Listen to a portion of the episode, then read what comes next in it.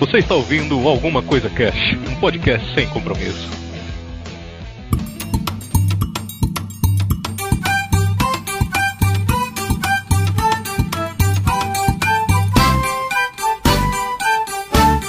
Olá, senhoras e senhores, aqui é o Febrini e os cangaceiros são os vikings do sertão. Ah, vamos pilhar!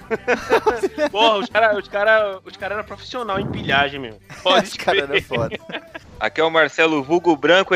Não me entrega ao tenente, não me entrega ao capitão, me entrego só na morte, de parabelo na mão. Olha aí. Caraca! Meu nome é Vinícius Hidalgo e respeito o coronel Caba Safado.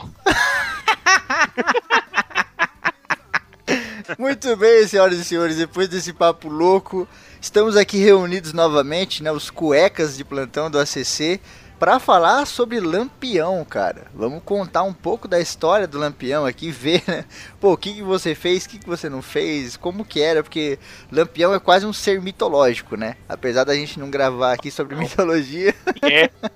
Ele é, velho. Ele, ele, Ele é, um, é, ele né, é um, um folclore foda aqui, aqui no Nordeste em si, tá ligado? É Uhum. muito louco. Sim, mas a gente vai trocar essa ideia só depois dos Recadinhos da galera do Alguma Coisa Cast. Regadinhos. Ronaldo. Ronaldinho. Aê! Galera, chegamos a mais uma leitura de Recadinhos da galera, que é o. Sim, deu vontade de bocejar bem na hora. Aí eu fiquei. Ai meu Deus, sim, sim, sim. Ai, ai, muito bem, leitura de recadinhos do nosso programa de superstições. Programa muito tenebroso aí, que deixou muita gente com medo. As superstições. Superstições, ó. A gente teve um recorde de e-mail nesse programa. A gente recebeu 11 e-mails aí, né? 11 não, 10 e-mails. Então, infelizmente, não vai dar pra ler tudo aqui. A gente separou aqui os primeiros que mandaram, né? Vamos ler esse e os outros e-mails que a galera mandou depois vai ficar pra semana que vem. Mas a gente vai ler todos, tá? Não esquentem a cabeça. Isso aí. Ai, que bonitinho, que orgulho, que alegria no coração. Dá até, até, até vontade de chorar. Tem dia que a gente, a gente tem que bater em vocês pra vocês mandarem e-mail. Dessa vez todo mundo mandou e-mail bonitinho. Fiquei até contente. Exato. e eu vou começar aqui lendo o e-mail do Jurandir Menandro. E ele manda assim: Olá, pessoas do Alguma Coisa Cast. Meu nome é Jurandir, moro em Porto Alegre, Rio Grande do Sul. Estou fazendo a maratona dos episódios do ACC e o mínimo que posso fazer é mandar e-mails comentando episódios, tchê. tchê, o Tchê tava por conta do Febrini. É, esse é meu primeiro e-mail. Gostaria de comentar sobre um dos, dos últimos episódios que eu vi. Calma aí. Ah, não, é esse mesmo, vou lá. Esse é meu primeiro e-mail. e gost- Ah, achei que você ia dar uma de Azagal agora. Falar, "É primeiro e-mail? Não, não vou ler não. Ah, Não, é te bater já, você como assim? é que eu bati a mão aqui e o negócio minimizou o Skype. Esse é meu primeiro e-mail e gostaria de comentar sobre um dos últimos episódios que eu ouvi. O primeiro que quero comentar é sobre histórias de infância. Ótimo episódio, me fez lembrar um fato que ocorreu quando eu tinha meus 11 anos. Eu fazia parte de uma turma grande, umas 10 crianças e vira e mexe brincávamos de comandos em ação. Certo dia, uma colega minha chamada Eliane, eh, mas apelidávamos de Lee, resolveu escalar uma parede usando uma corda fina igual uma corda de varal. Ela amarrou a corda naqueles arames de laje em um terreno que tinha umas casas demolidas, cheio de tijolos e cacos de telhas por todos os lados. Já dá pra imaginar o que deve ter acontecido. Quando ela tava a um metro e meio de altura, com os dois pés na parede, a corda arrebenta e ela cai com as costas em cima dos tijolos. Nossa, que delícia. Caraca, mano, que dor. Eu estou sentindo ela aqui. Ainda lembro da cena em slow motion. Ela se contorceu igual uma lesma quando se põe sal. Nossa, que horror. Felizmente ela só teve umas marcas roxas nas costas e na bunda. Pior mesmo foi ser motivo de piadas por um tempo. Ah, são tantas histórias, mas me alonguei demais nesse meio. Quem sabe em outra oportunidade. Relato outras situações. Obrigado pela atenção, desculpe pelos erros e parabéns pelo cast. Continuem sempre assim, abraços. Pô, obrigado, Jurandir, pelo seu e-mail, cara. Pô, você é muito firmeza. Ouça lá seu podcast lá, né? O Rapadura. Sacanagem. Valeu, Jurandir. Ele falou Eliane, eu achei que era sua mãe. Verdade, né? O O apelido também, né? Não, mas o apelido da menina é Li. O da minha mãe é Lia. Tá conhecendo bem a sogra, hein? Ah, mas é perto. É perto. Ah, sua mãe troca meu nome direto. Eu só errei um A. Não tem problema, não. É, obrigado, Jurandir. Tamo junto, cara. Manda e-mail sempre aí, porque, pô, motiva demais. Oh, que lindo. Muito bem. Eu vou ler agora o e-mail do Matheus de Paula. Olá, pessoal do ACC. Me chamo Matheus, tenho 17 anos e moro em Cariacica, Espírito Santo. Cariacica, mano. Cariacica Espírito é um. Santo é tenso. Hum. Não, tipo, Cariacica é um lugar que eu vivo atendendo e sempre dá pau em alguma coisa lá que eu não sei o que é. Mas, tipo, tem um site lá que tá sempre dá pau, mas enfim. É, Como que é o sotaque do pessoal de Cariacica, do Espírito Santo? O pessoal, o pessoal que me liga é daqui de São Paulo, então não, não sei. Escutei o. Lê, não, lê o e-mail dele com aquela voz daquela, daquela mina americana lá que você fez. Ah, ok. ok, ótimo. Eu escutei o último cast e senti a obrigação de lhes enviar este mail. Meu first para um podcast. Uou, aí sim, hein? Ainda sendo lido por uma inglesa, olha que honra. Obrigado. né? Olha aí. So- sobre o tema, concordo com a parte que diz a respeito que a pirataria propaga cultura. Eu mesmo utilizo em séries, filmes e livros, a fim de me educar em um mundo cada vez mais. Carvez é foda. Ao mundo Carvez. Porém, é importante sempre diferenciar a pirataria para consumo da pirataria maléfica. Pirataria tá muito interior, né? É americana do sul, tá ligado? É do Texas. A pirataria para consumo da pirataria maléfica. Parecendo o Brad Pitt lá no Bastardos Inglórios, tá ligado? Maserati. que quero entender o que rasa é pirataria maléfica. Eu mesmo, sempre que posso, compro o material original dos artistas. Afinal, tem um produto de qualidade e o artista é remunerado por isso. Sobre a liberdade na internet, espero que continue avançando. Mesmo com os governos ditatoriais, e não ditatoriais como o brasileiro, a limitar por meio de marcos civis na internet e que no futuro a internet seja mais livre e melhor utilizada no âmbito de ativismo. Bom, espero que meu e-mail não tenha ficado muito grande e parabenizo aqui todos os participantes do cast pelo belo trabalho e dedicação sem igual a CC Corp sempre. Abraços a todos, Matheus Barbosa. Errou! Ele mudou até o nome. O cara próprio mandou nome. dois nomes, né? Primeiro É. era Matheus de Paula, depois ele virou Matheus Barbosa. Ixi, isso aí é Agora- pirataria. É, então aqui um é, é pirataria comercial, tá, do mal. é. Ai, não, é verdade, ele citou ali, né? Pô, essa parada da, do pirataria é uma questão interessante e tal. Isso gera até um debate aí depois aí pra CC, se for o caso. Porque é o que eu Uhum. falei, nós não temos que ser hipócritas. Porque quando você é hipócrita, você fica escondendo uma parada e você não resolve ela nunca, né? Durante É. muito tempo a humanidade foi hipócrita e, e disse que racismo não era nada. Aí durante muito tempo foram hipócritas, hipócritas e disseram que a mulher já tinha direitos suficientes. Durante muito tempo foi hipócrita e falou que o mundo não era machista, né? Hoje a gente já teve tudo isso aí quebrado, ainda tem algumas coisas que estão sendo quebradas.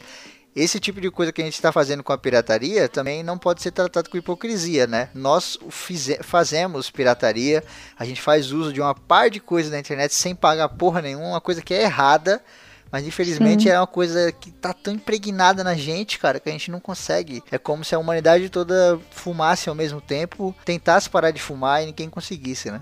Sim. Tipo, isso é uma, é uma parada complicada, né? Tipo, até quando a gente fala de.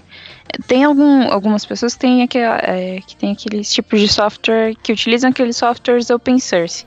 Que são aqueles softwares que você pode é, contribuir para para melhorar ele e, utilizar ele de graça, porque, é, por exemplo, o Linux, que a galera tipo que a galera geralmente odeia ou ama, porque você pode então, assim, você baixa ele de graça, você utiliza ele, só que você tem, tipo, tudo que você criar nele, a sua, tipo, meio que obrigação, entre aspas, é de devolver ele para a comunidade. Então, por exemplo, tudo que você cria com o Linux, você tem que disponibilizar, entre aspas, de graça. Mas isso não é o que acontece.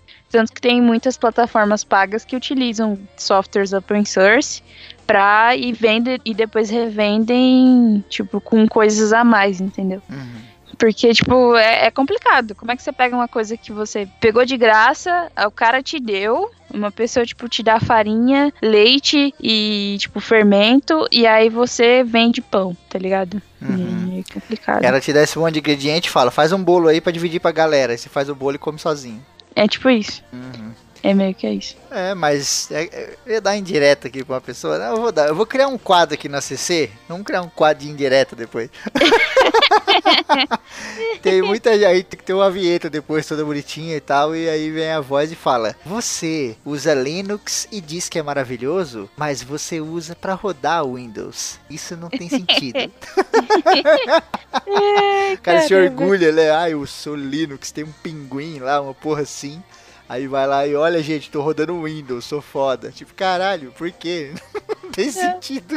É, tipo, mas o Windows, ele, te, ele roda. O Windows também é um desses que, tipo, ah, eu sou Windows, eu sou fodão, mas pega lá o Linux Open Source lá, tipo, porque tem um monte de coisas de várias pessoas criaram lá e usa nele. O Mac também usa coisas do Linux. Não, então, sim, mas aí você tá falando do, do Windows. Eu tô falando do usuário. Você não vê um usuário de pessoinha. Windows que fala assim, ah, eu tenho o maior orgulho porque eu sou super hipster e uso Windows. mas eu vou pôr aqui o Linux agora. Você não vê isso, né? No Linux você vê. O maluco é hipster, mas ele põe uma jaqueta de couro e baixa o Windows, tá ligado? é. Ostente sua camisa xadrez, porra. é verdade. Muito eu bem. conheço várias pessoas com Mac aí rodando Windows aí, várias máquinas virtual de Windows porque não consegue rodar o joguinho. Tô, É, falei, então. pronto, falei. Pronto, a gente falei. tem que criar esse quadro aí dos indiretos, tá precisando. Mas é isso aí, Matheus. Obrigado pelo seu e-mail, irmão, de coração. Pô, um prazer ter você ouvindo a gente. Obrigado mesmo. Valeu, Matheus Barbosa, de Paula. Muito bem, agora eu vou ler o e-mail do Adriano Yoshihara. Ai, que legal! Temos um novo nome japonês pra fazer entradinha nova. Tão legal. Ele manda aqui, olá família CC, muito prazer, prazer é nosso, cara. Meu nome é Adriano Yoshihara. E moro no... Nossa, mais umas três dessas e eu fico sem voz. Mas é tipo Yoshihara ou é Yoshihara? É Yoshihara. Ah, tá. Ah, Só volta tá. mais uma, só tem mais uma A minha vida. voz. A minha voz vai voltar nunca mais. Ah, tá.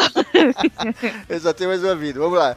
Peço desculpas, é, moro no Japão, peço desculpas pela falta de aceitação. Que é isso, a gente já sabe que aí no Japão é complicado esse problema. Ouço podcast há pouco tempo, sem querer achei o ACC, que foi o primeiro podcast que escutei, e foi o Tipos de Dieta. Aliás, ele tá falando que o primeiro podcast que ele escutou do ACC foi o Tipos de Dieta. Foi paixão à primeira vista, desde então tenho acompanhado todos. Agradeço demais por vocês tornarem meus dias mais legais com seus programas. Porra, cara, que legal isso aqui. Ah, que lindo. Isso aqui é. Yoshihara.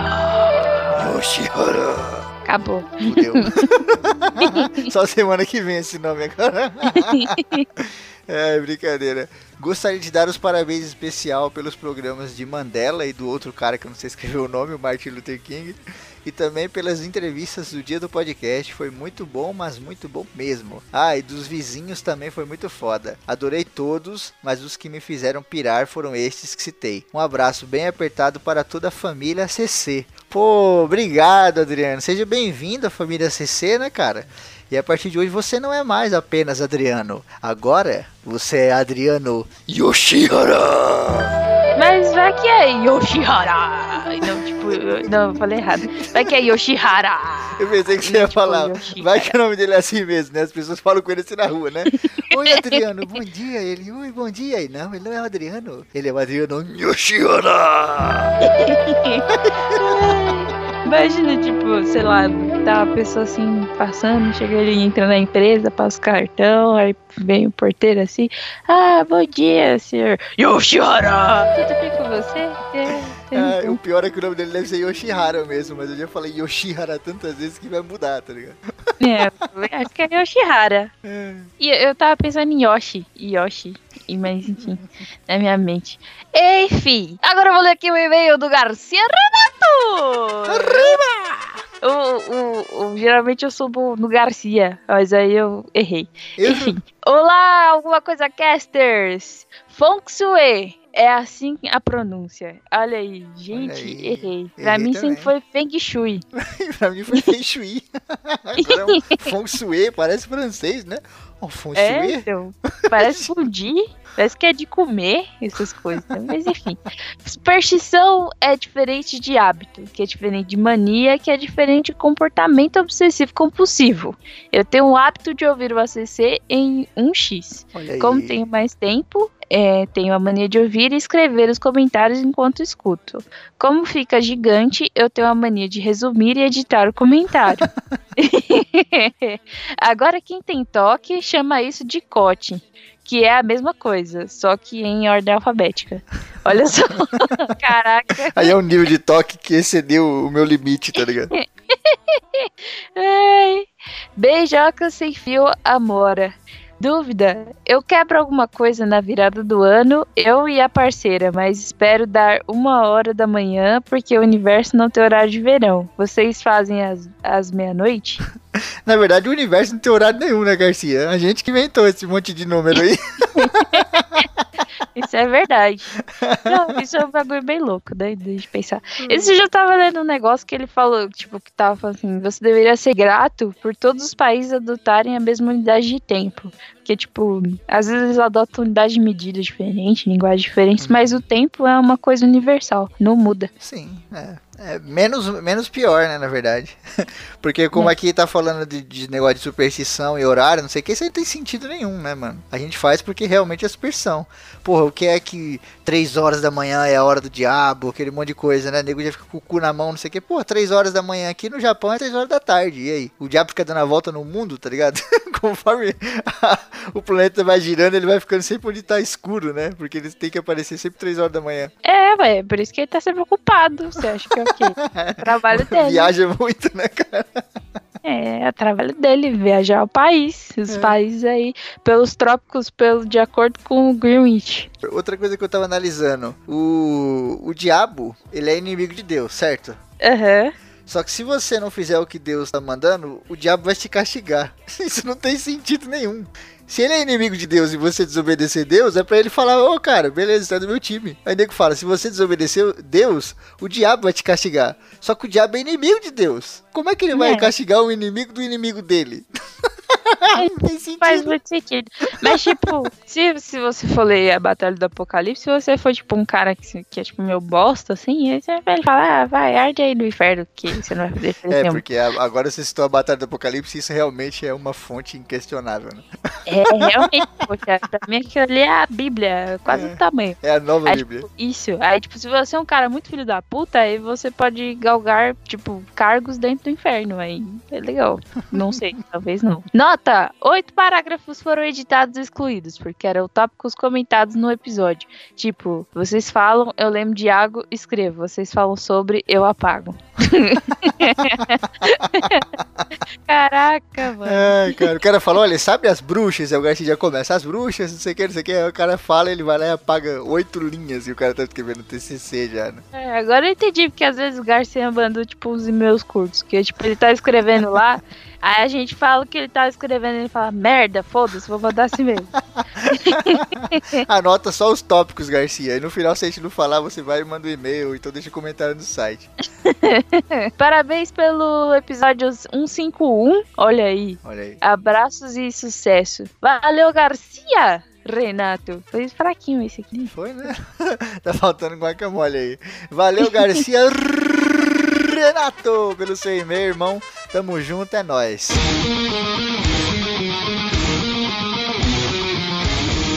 Os desfibriladores do rock! Yeah! Muito bem, Kel, chegamos aqui ao Desfibriladores do Rock, nossa tentativa de salvar o rock and roll. Hoje a gente vai falar aqui da banda Golpe de Estado, uma banda Oh, meu antiga, Deus. hein? Acho que é uma banda da década de 80, muito antiga mesmo. Nem entendi por que, que o, o Floyd colocou aqui nos Desfibriladores, mas né, os caras já foram até no Jô Soares, aquela coisa toda. Mas fica a recomendação aí, a gente escutou a música aqui Não É Hora, Vocês estão ouvindo de fundo aí música bem legal aí, um hard rock aí e tal, bem gostoso de ouvir. Um refrão que fica na cabeça, você escuta uma vez só, já sai cantando a música. Você gostou, Kel? O que, que você achou? Mano, eu curti, tipo, é bem naquela pegada, assim, rock dos anos 80 mesmo. Uhum. Que você pegar, tipo, em, pega, assim, os CDs Blitz, mais né? antigos. É, tipo, pega aí o, o traje da época boa, assim, que seja... Isso é, é uma música bem nostálgica, assim, né? Você Uhum. lembra... Faz você lembrar, tipo, de domingos de manhã que você assistia Fórmula 1 enquanto ouvia o rádio, sabe? Caralho, quem fazia isso, né, velho? Quem era criança que na década de 90 assistia Fórmula 1 ouvindo rádio? Era eu. Ixi, Ai, ai. acontece. Muito bem, banda Golpe de Estado, domingo de manhã, aqui no Decibiladores do Rock. Ai, que lindo. Nossa, esse ai que lindo vai ficar.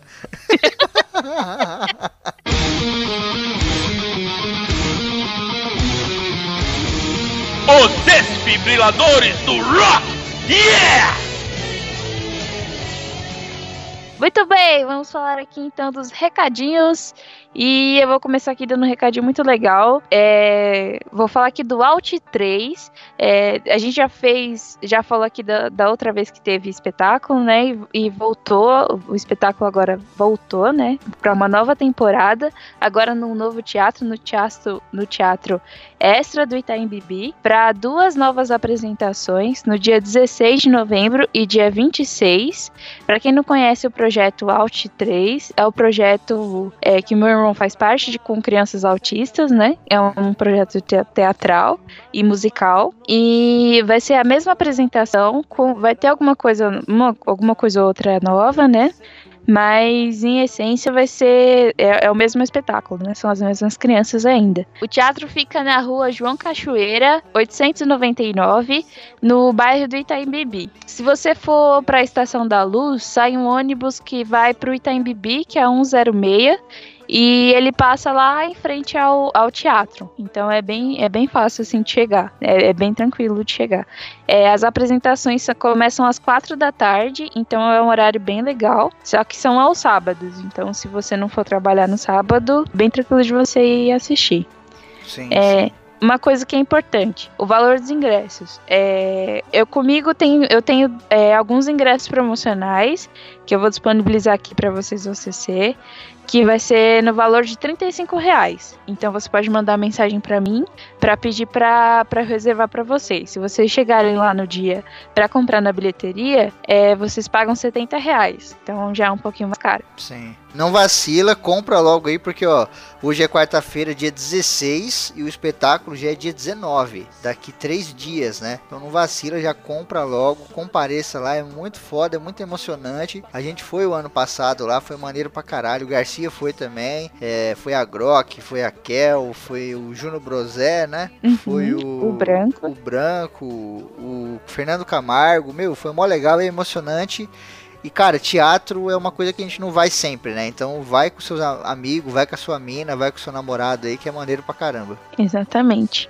E, pra, e se você quiser participar, tá rolando uma promoção na página Autismo Não É Adjetivo. Se você curtir lá a página e a postagem deles lá é, da promoção, você concorre a, a alguns ingressos que eles estão disponibilizando lá também. É uma página interessante que fala sobre a questão da utilização do termo autismo, é, no caso do termo autista mesmo, como adjetivo, né? Tem muita gente que faz piada ou que faz. é, alguns políticos aí também utilizam o termo autista, autista de forma pejorativa. Então eles fazem, eles têm essa página para tentar conscientizar as pessoas a não utilizar essa palavra dessa forma, para não atingir as pessoas que são autistas e as famílias também. Então, Sim. Vai ter aí link no post para você ir lá e conferir também. Se você quiser tentar concorrer e se você quiser reservar já o ingresso comigo, tem aí também o, o meu nome aí. Você pode mandar mensagem no Facebook também. É isso aí. Patrões de alguma coisa quer, seja um patrão você também. A partir de um real você começa a ajudar o ACC e faz uso dos benefícios da patronice. Beijos e abraços aqui pro nosso patrão Felipe Silva. É, um beijo, Felipe Silva! Chegou a camisa dele lá finalmente, né? Chegou? Ele Seis- nem mandou ele- mensagem. Ele falou que chegou seis meses pra chegar a camisa do cara. Beijos e abraços pro nosso querido Lucas Silva, que ganhou um jogo aí, aquele joguinho bonitinho daquela menina da luz lá. É. Shield of light, Shield of Light. this is the shield of the light. Oh.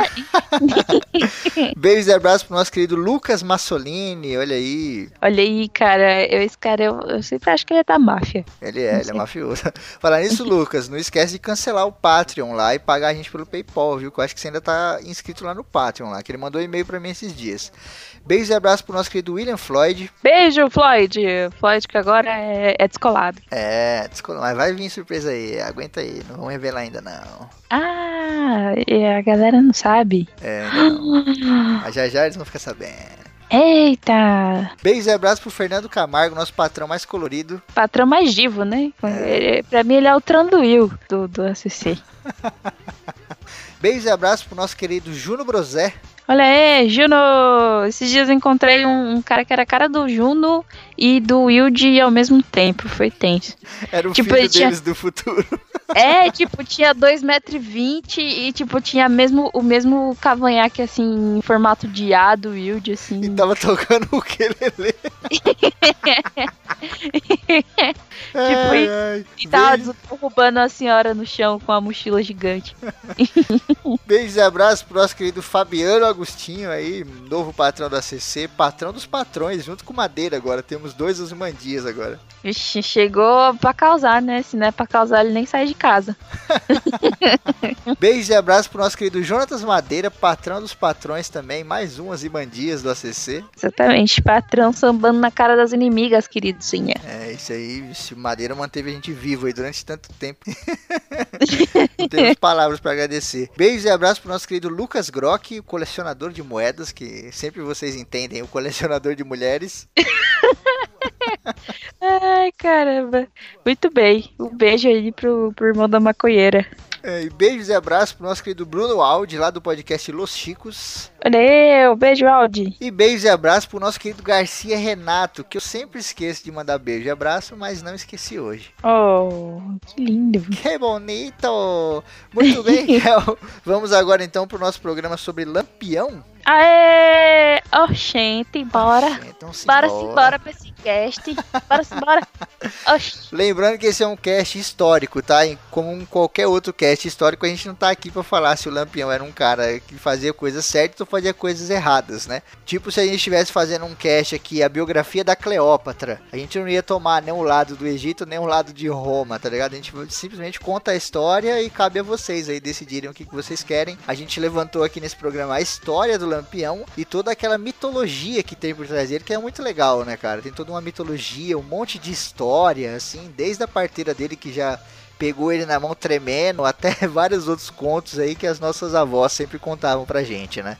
O Lampião é, é um mito aí, né? Tipo, Uhum. ele tá aí na, na nossa história. E tem, tem mais história dele aí, tipo, sei lá. É tipo um, um Virou um Batman. cordel, né, o bagulho, quase um, um folclore, né? Exatamente.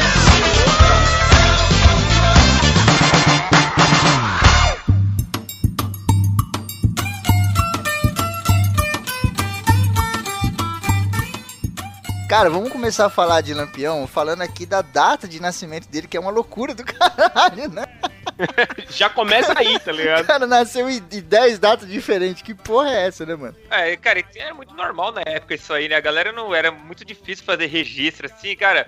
É, tem até amigos meus que vieram do Nordeste e tal, que ainda é coisa recente, que é, ele tem a idade, tipo, no certidão é uma, só que na verdade ele tem tal, tá ligado? O ex-presidente Lula não, não tem uma dessa também? Ele, tanto que ele, ele tem dois aniversários, duas datas de aniversário diferentes por causa disso, tá ligado? Exato, né? Puta, bizarro, verdade, até o porque... Lula. É, eu tava dando uma lida e, tipo, tinha praticamente três datas, né? De aniversário ou três datas de nascimento aqui especificamente pro Lampião, né?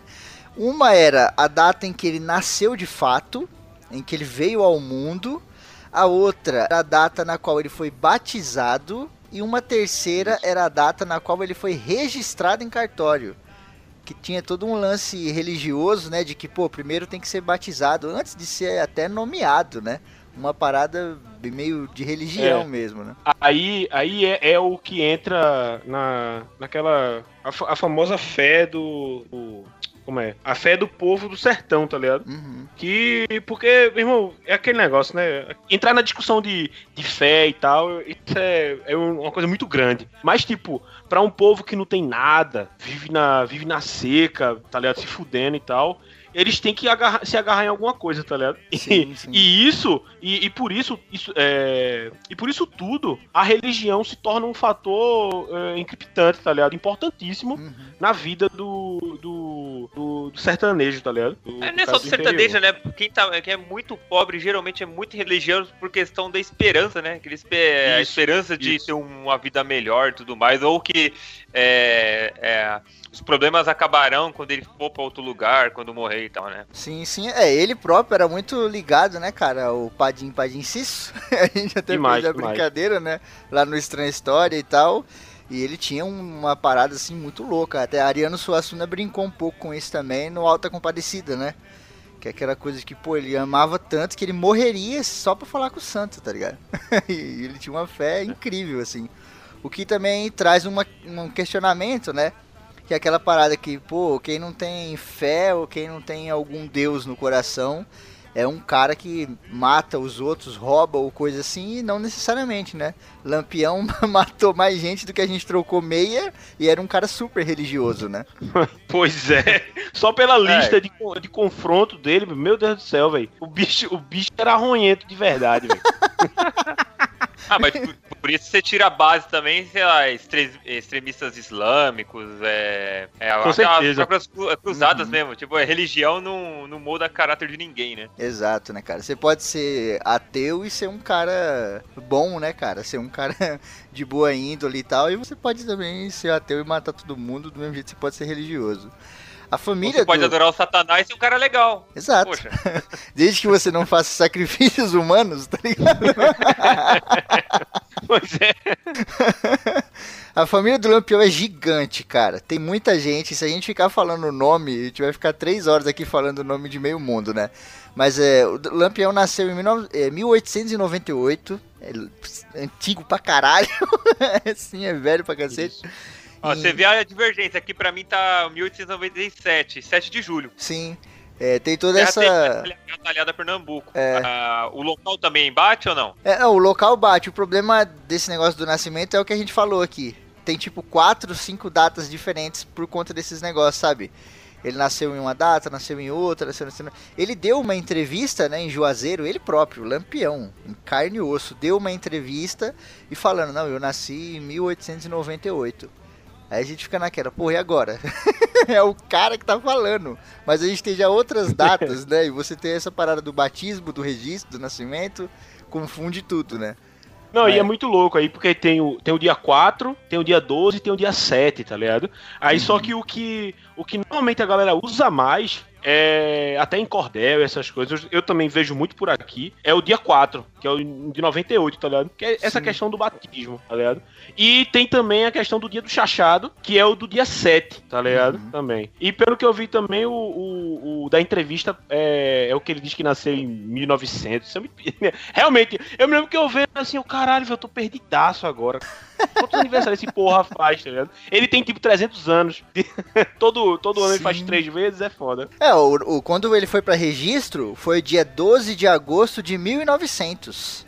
Quando foi pra registro, né? É. Só que aí a gente vê toda essa questão, né? De, pô, às vezes o- a criança nascia, como lá era muito sertão, esse tipo de coisa, hoje em dia tá tudo muito perto, né? Nessa época as coisas eram muito longe, né, meu? Às vezes o cara tinha um sítio lá no interior, até ele chegar na cidade, ele ficava seis meses andando, sei lá, de cavalo, né, meu? Então a- a criança foi ser registrada só com dois anos, né? E outra coisa, e outra coisa, na região dele lá, de Serra Talhada e tal, é, assim, eu eu nunca fui pra tão longe é, dentro do dentro de Pernambuco, tá ligado? Eu acho que eu não, Uhum. não cheguei em Serra Talhada mesmo, não. Mas é, é tipo, é, é- é- São cidades muito pequenas ainda, tá ligado? E porra. Se, eu- se, se é cidade ainda assim. Não, hoje em dia até que tem um porte maior. Mas você pensa 100 anos atrás, tá ligado? Uhum. 100 anos atrás era, era só, tinha, só tinha fazenda, sítio, engenho, tá ligado? E aí as coisas eram muito longe. E sem falar que hoje em dia tem maternidade e tal. Mas, cara, na. a- se você pensar assim, vamos dizer, 20 anos atrás, velho, 30 anos atrás, é. Que eu não tô nem, não tô nem falando de 100 anos atrás, tá? Vamos botar 20, 30 anos atrás, em certos lugares, era só parteira que fazia, tá ligado? Sim. E, e- e naquela época, porra, o cara nasceu, nasceu, tá ligado? Foda. Não vai ter que. A galera vai ficar o- correndo atrás de, de registro, não sei o quê. Pô, há 100 anos atrás, bicho. 100 anos É, atrás, a eu- galera. Os caras estavam é. matando uns aos outros, meu irmão. É, Disputa de terra. exato. Que eu falando esse, esse tipo de coisa agora, muita gente vai me chamar de petralha. Só que, queira ou não, o Nordeste ele teve mais desenvolvimento, muito mais, nem se compara, foi com justamente com o governo Lula. Sim. Porque É, antes disso. Não, e olha lá, e olha lá, porque o PT ficou lá aí 13 anos no poder, não teve reforma agrária, não teve nada, enfim, Uhum. seja outra história. Mas Sim. é. Então, mas antes disso, é, era a tradição da, da galera vir para ir pros grandes centros, assim, fazer aquele êxodo, né? De sair de lá pra ir pra São Paulo. Era muito comum isso. É, e é bem isso que o Woody falou, era uma loucura da porra, negócio de maternidade, não sei o quê. Por que, que a gente tem muito aquela coisa da cultura da parteira mais pro norte e nordeste do Brasil? Também por conta das distâncias, né? Você não tinha um hospital em toda a vila. Você tinha que ter uma parteira ali pra poder ajudar, senão ia ser foda a criança nascer, né? E a parteira não era uma, uma empregada do governo, né, cara?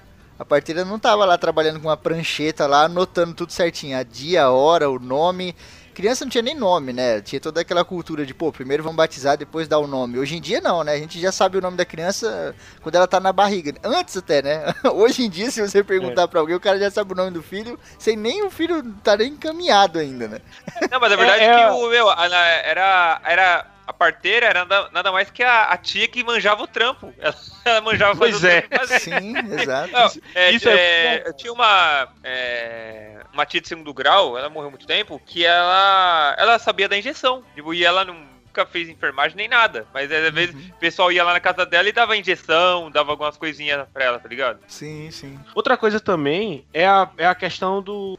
De tipo, do sertão, tá ligado? A vida. é- é, o Brasil. O Brasil se desenvolveu muito no litoral, tá ligado? Isso, isso já veio desde muito tempo atrás, tá ligado? Sim. Aí.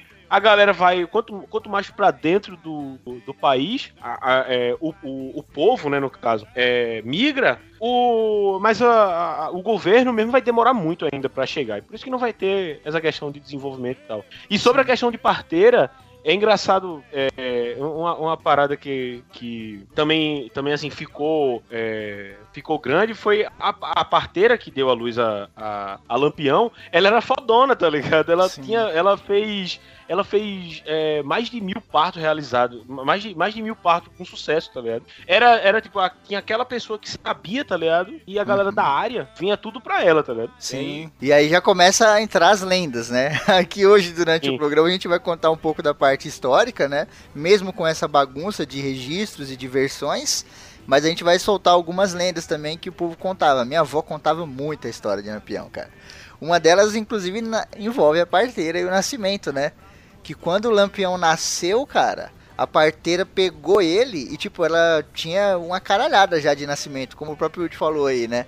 Tinha um monte de criança, não sei o que. Ela pegou ele tremendo, se tremendo toda. Segurou ele no mão se tremendo, entregou pra mãe e disse que ela ficou, tipo, um mês tremendo e ninguém sabia por quê, tá ligado?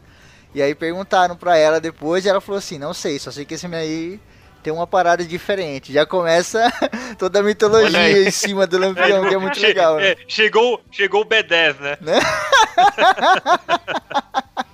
Ele segurou e falou, fudeu, esse moleque vai fazer alguma coisa. A tropa do sargento Saturnino tinha mais de 200 homens, e mesmo assim ele nunca capturou Lampião. Falando um pouquinho da família do Lampião, é o seguinte, eles moravam numa fazenda, né?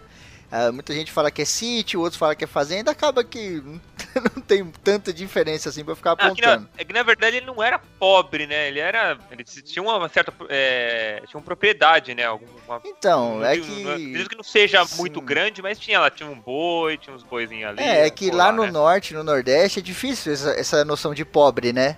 Porque, pô, eu tenho família lá e conhecidos que moram no nordeste que, meu, às vezes a pessoa não tem o que comer. Mas aí você vai ver, tem uma- um terreno de 30 mil metros quadrados, sabe? Aí você fala, porra, Como assim, né?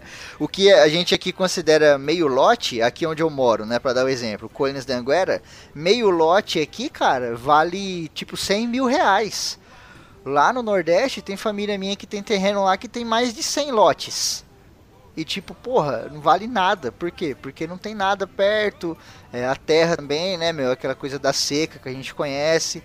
Então a pobreza é muito relativa, né? Não necessariamente porque a pessoa tem muita terra, quer dizer que ela tem muita grana, né, cara? Cara, eu já vi, eu já vi hectare sendo vendido a 52 reais, tá ligado? Olha, é foda, mano. um hectare, tá ligado? Só que, só que tipo, é, lá no, no, no meio do Maranhão, tá ligado? Aí, porra, Uhum. no meio do Maranhão não tem caralho nenhum, tá ligado? Aí, Sim. claro que o hectare vai ser 50 reais. Diga aí, se o cara tem a carteira e compra uma terra do cara, que um, um hectare parece que é, é mil por mil. Não- Eu não. Uhum. Eu não, não sei, não sei direito quanto é, mas tipo, o hectare é grande pra caralho, tá ligado? É Exato, vezes né? o cara que compra, o cara que já tem fazenda, o cara compra por essa micharia e depois é, cresce e vende por- pelo quádruplo, né? Tipo, É, investe, né? caro. Uhum, às vezes É. o cara investe na terra também e tal. Mas aí eles tinham lá fazendo o sítio deles tal, que ficava próximo ao, ao sítio dos avós, né? Do Lampião, ficava 200 metros, coisa perto, não é aquela distância toda. E a principal atividade deles ali era essa coisa dos bois, da, da plantação e etc. Mas é aquele negócio, tinha um serviço que eles faziam que é, acabava ajudando pra caramba eles, que era um nome que eu nem sabia o que, que era, que é o Almocreve. É muito interessante isso, né? É a almocrevaria. O que, que eles faziam? Eles transportavam mercadorias de terceiros nos, nos burros da família. Então, tipo, eles tinham uma tropa de burro muito grande e eles faziam esse trampo da almocrevaria, que é você transportar é, a mercadoria de um lado para o outro. Por exemplo, você é o Wilde, aí você tem lá uma fazenda, né? Você produz açúcar pra caramba. Só que você não tem como levar esse açúcar para outros lugares. Não compensa para você investir no transporte. Então você contrata um serviço de almocrevaria, tá ligado? E eles faziam muito esse trampo de um lado pro outro e isso ajudava muito a família. Inclusive, eles pegavam isso né, dos trens, né? Tinha lá o ponto final, né, da Great Western, que era uma estrada de ferro, né? Hoje em dia é conhecido Peraí, como peraí, a... peraí. Deixa, eu- deixa, eu te deixa eu te falar o nome real. É, é Gret, Gret West. É assim que se chama. É Great West. é Gret. West. É verdade. Great, Great- Western. Eu me lembro que eu tava, eu tava pesquisando, aí quando eu vi o Great Western, aí eu parei assim, eu. Ah não, pô, é Great Western. Beleza. É, e hoje é conhecido como Arco Verde, né? Sim. Ah, e então, eles iam muito pra lá, eles pegavam lá no- nos trens mesmo, né, as mercadorias com os burros e transportavam pros contratantes. Eu achei maneiro isso, né? Uma coisa que as Eu pensei que o sabe. Febrini ia falar que o. Hoje é conhecido como Gretchen. Era Gretchen West, hoje é só sou Gretchen. Gretchen. É, é- é Great Western, antes era só Gretchen. Maneiro isso, né? Você vê que a família do Lampião é uma família estruturada, né? Às vezes as pessoas, pô, a família do Lampião era uma zona, não sei o que. Não, cara. É que a vida leva a gente pra caminhos muito complicados, né? Que às vezes a gente não pode escapar, a gente não tem nada que fazer. Por exemplo, a infância do Lampião foi uma infância normal de criança. Tem muita gente que, nossa, ele já devia mexer com arma, não sei o que. Não, cara. Não é os malucos lá do Talibã, tá ligado? Era uma criança normal, cara, que brincava muito no rio, né? Eles moravam ali no ria... eh, as margens do riacho São Domingos, né? Então eles brincavam muito no rio, lógico, aprendia alguns ofícios, né? O Lampião, ele era artesão, né, cara? Ele era um artesão muito bom, as pessoas gostavam muito das coisas que ele fazia. Ele, enquanto criança, era isso, brincava no rio, eles atiravam com o Badoc, que se eu não me engano é o estilingue, né? É o estilingue, estilingue. É o estilingue, né? Caçando pomba, aquelas coisas, caçando rolinha, passarinho. Então você vê, era uma criança normal, sabe? E a família tinha uma atividade legal, que era essa parada do transporte, né? Da almocrevaria e também a coisa da pecuária ali, da agricultura, que não era pra vender, mas que ajuda você, né? A manter a sua família, né, cara? Então, o que vem de fora você consegue administrar, né? O artesanato dele era relacionado a couro, né? Ele mexia muito com couro e ele também ele era bom vaqueiro. Sim, total. E, e lá naquela época era muito comum a é, criança já tipo, aprender a lidar com vaca, a lidar com, com gado, né? Eles aprendiam Não é que- cedo isso aí. Não é que era muito comum, tá ligado? É que tinha que fazer. É, Então. porque é, é o- é um, um estigma, infelizmente isso é um estigma que, que perdura até hoje, tá ligado? É o fato de você ter um monte de criança é, pra lhe dar algum proveito, tá ligado? Aí, tipo, tem realmente aquela galera, por exemplo, que, usufrui de Bolsa Família, por exemplo, é, com, sei lá, os 10 filhos que tem, tá ligado? Mas naquela época, velho, criança era mão de obra, brother. Não Sim. tinha essa não. Botava lá, pegava uns do- ó, os dois mais fortes, os dois mais velhos vão arar a terra. As meninas vai ficar debulhando, vai ficar debulhando é, feijão com a mãe. Não sei quem vai ficar rendando. Aquele É ali que é melhor. escola também, né? Os caras não tinha nada ali, né? não, ah, tipo, até que tinha, tá ligado? Depende, a re- pela região, eu sei que tinha, tanto que até o, o próprio Lampião, ele foi alfabetizado, assim, na medida do possível, né? Uhum. É, mas ele, ele foi alfabetizado e, e tinha isso, velho, como o Febrini falou, a, a infância foi tranquila, tá ligado? Sim. É porque isso vem um pouco do, do período histórico também, né? Ah, essa noção que a gente tem de infância é uma coisa muito relativa quando você fala de história, né? Por exemplo, na Idade Média isso não existia. A criança era um adulto pequeno. Sabe, não tinha Aham. esse negócio de a infância, ela tem que brincar, ela tem que. Não, cara. Você é só mais um pra ajudar a colher, sabe? Quando a gente tá É, isso falando aí aqui. Veio com, sei lá, veio com as ideias iluministas, né, que, é, que culminou na Revolução Francesa. E Esses Sim. conceitos de infância humanos. vieram dessa época. Exato. direitos humanos. Sim. isso aí tudo veio com os direitos humanos, tá ligado? Que a galera gosta Sim. tanto de apedrejar, mas isso é outra discussão. É, mas aí você vê, aqui né, nessa época que a gente tá falando, não era nem 1900 direito. Lá no sertão, no interior, a criança não podia ter esse luxo, né, cara, de ficar só brincando, né? Então ela era um pouco mesmo esse conceito do- da criança da Idade Média, né? Pô, você é um pequeno adulto. Você tem que ajudar. Tanto que o Lampião, o Virgulino, ele era o que mais ajudava. Ele era o que mais ajudava a Ever, sabe? O pai deles lá, o José Ferreira, que era tido como um cara super pacato, super de boa, sabe? Conhecido por todos como um cara extremamente sem- é, sereno. Não era um cara de briga, não era um cara de treta, né? Ele mesmo falava, cara, você, Virgulino, é o que mais ajuda e você é o que mais tem que ajudar mesmo, sabe? Porque é, o Virgulino, ele, ele era um cara muito inteligente. Lampião era um cara inteligente, né? Tanto que quando ele foi lá ser alfabetizado, ele ficou poucos meses, aprendeu e falou, não, já era, tô a pampa. Os caras, não, tem mais alguns meses. Ele, não, não precisa, já aprendi. tá ligado? Ele era um cara diferenciado, assim, aquele cara que a gente chama de, de esperto, né? Tem o cara que é inteligente, tem o cara que é esperto, tem o cara que é inteligente e esperto. Porra, a, a parteira tremeu, porra. A, a parteira ficou tremendo por um mês, meu irmão. Ele tinha que. É, é isso aí, porra. Exatamente, tinha que fazer alguma coisa, né, cara? Mas a família era assim, gente. Era uma família normal, uma família pacata. No entanto, havia um senhor chamado Zé Saturnino que começou a implicar com José Ferreira, que, apesar de ser um cara sereno, não deixou barato. É aquela velha história. De besta só tem a cara, tá ligado? é isso aí mesmo. A tropa do sargento Saturnino tinha mais de 200 homens, e mesmo assim ele nunca capturou Lampião. E essa treta com o José Saturnino começou é, com um suposto roubo de boi, que ele, ele acusou o, o- o Lampião e um dos irmãos deles de roubarem um boi, e eles não deixaram barato por causa disso aí, né? Tipo, eles negaram e tal, né? Nada a ver, né? Sim, sim. É, aquele, aquele tinha um sistema muito bizarro de você manter o seu boi, que é o famoso chocalho, né? Que a gente vê muitas vezes no filme aquela vaca com aquela sineta no pescoço, né? Aquela sinetinha lá era pra ela não se perder e você tinha um chocalhinho que marcava de quem que você é, né? Só que a grande merda é que esse chocalho você pode tirar, né, cara? você pode tirar e já era. Por isso que tem aquela parada de marcar o boi, né? Só que marcar o boi não é um processo barato, né, cara? Era um processo caro de preparar ferramentas, de fazer todo um esquema para segurar o boi, não sei o que. Então as pessoas preferiam colocar o chocalho mesmo. O Saturnino foi lá, pegou alguns boizinhos lá, botou o chocalho dele e falou: Meu, os caras roubou meus boi, olha aí nos seus boi. Os caras foram lá, ol- olharam nos bois da, da família do José Ferreira, né? Na família do Lampião. E encontraram lá o chocalho do cara nos boi. E aí fudeu, né? Aí o que, que você fala na hora dessa? Vai dizer o quê, tá ligado? É, então.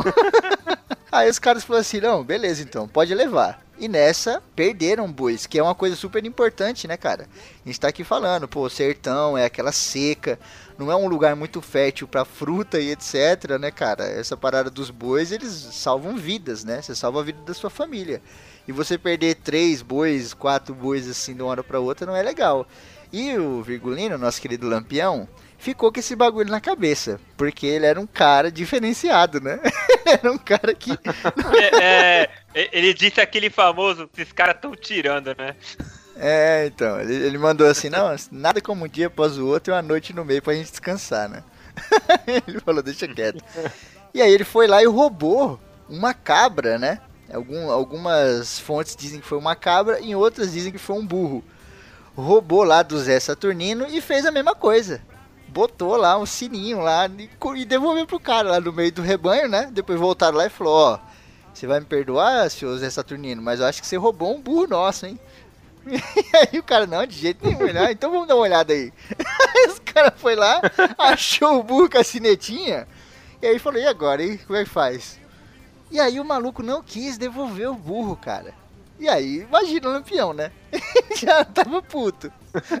Aí o cara não quis devolver. Aquele né? cenário que vai dar merda, né? Exato, né, cara? Ele não quis devolver e aí os caras ficou mais puto ainda. Aí o José Ferreira, pai do Lampião, que era um cara de boa, pegou e falou assim: Meu, vamos fazer o seguinte. Vocês não trabalham mais, tá ligado? Vocês não trabalham mais aí pra não arrumar mais treta, né? E aí chegou no Saturnino e falou assim: Vamos fazer um acordo então? De tipo, eles não trabalham mais com isso.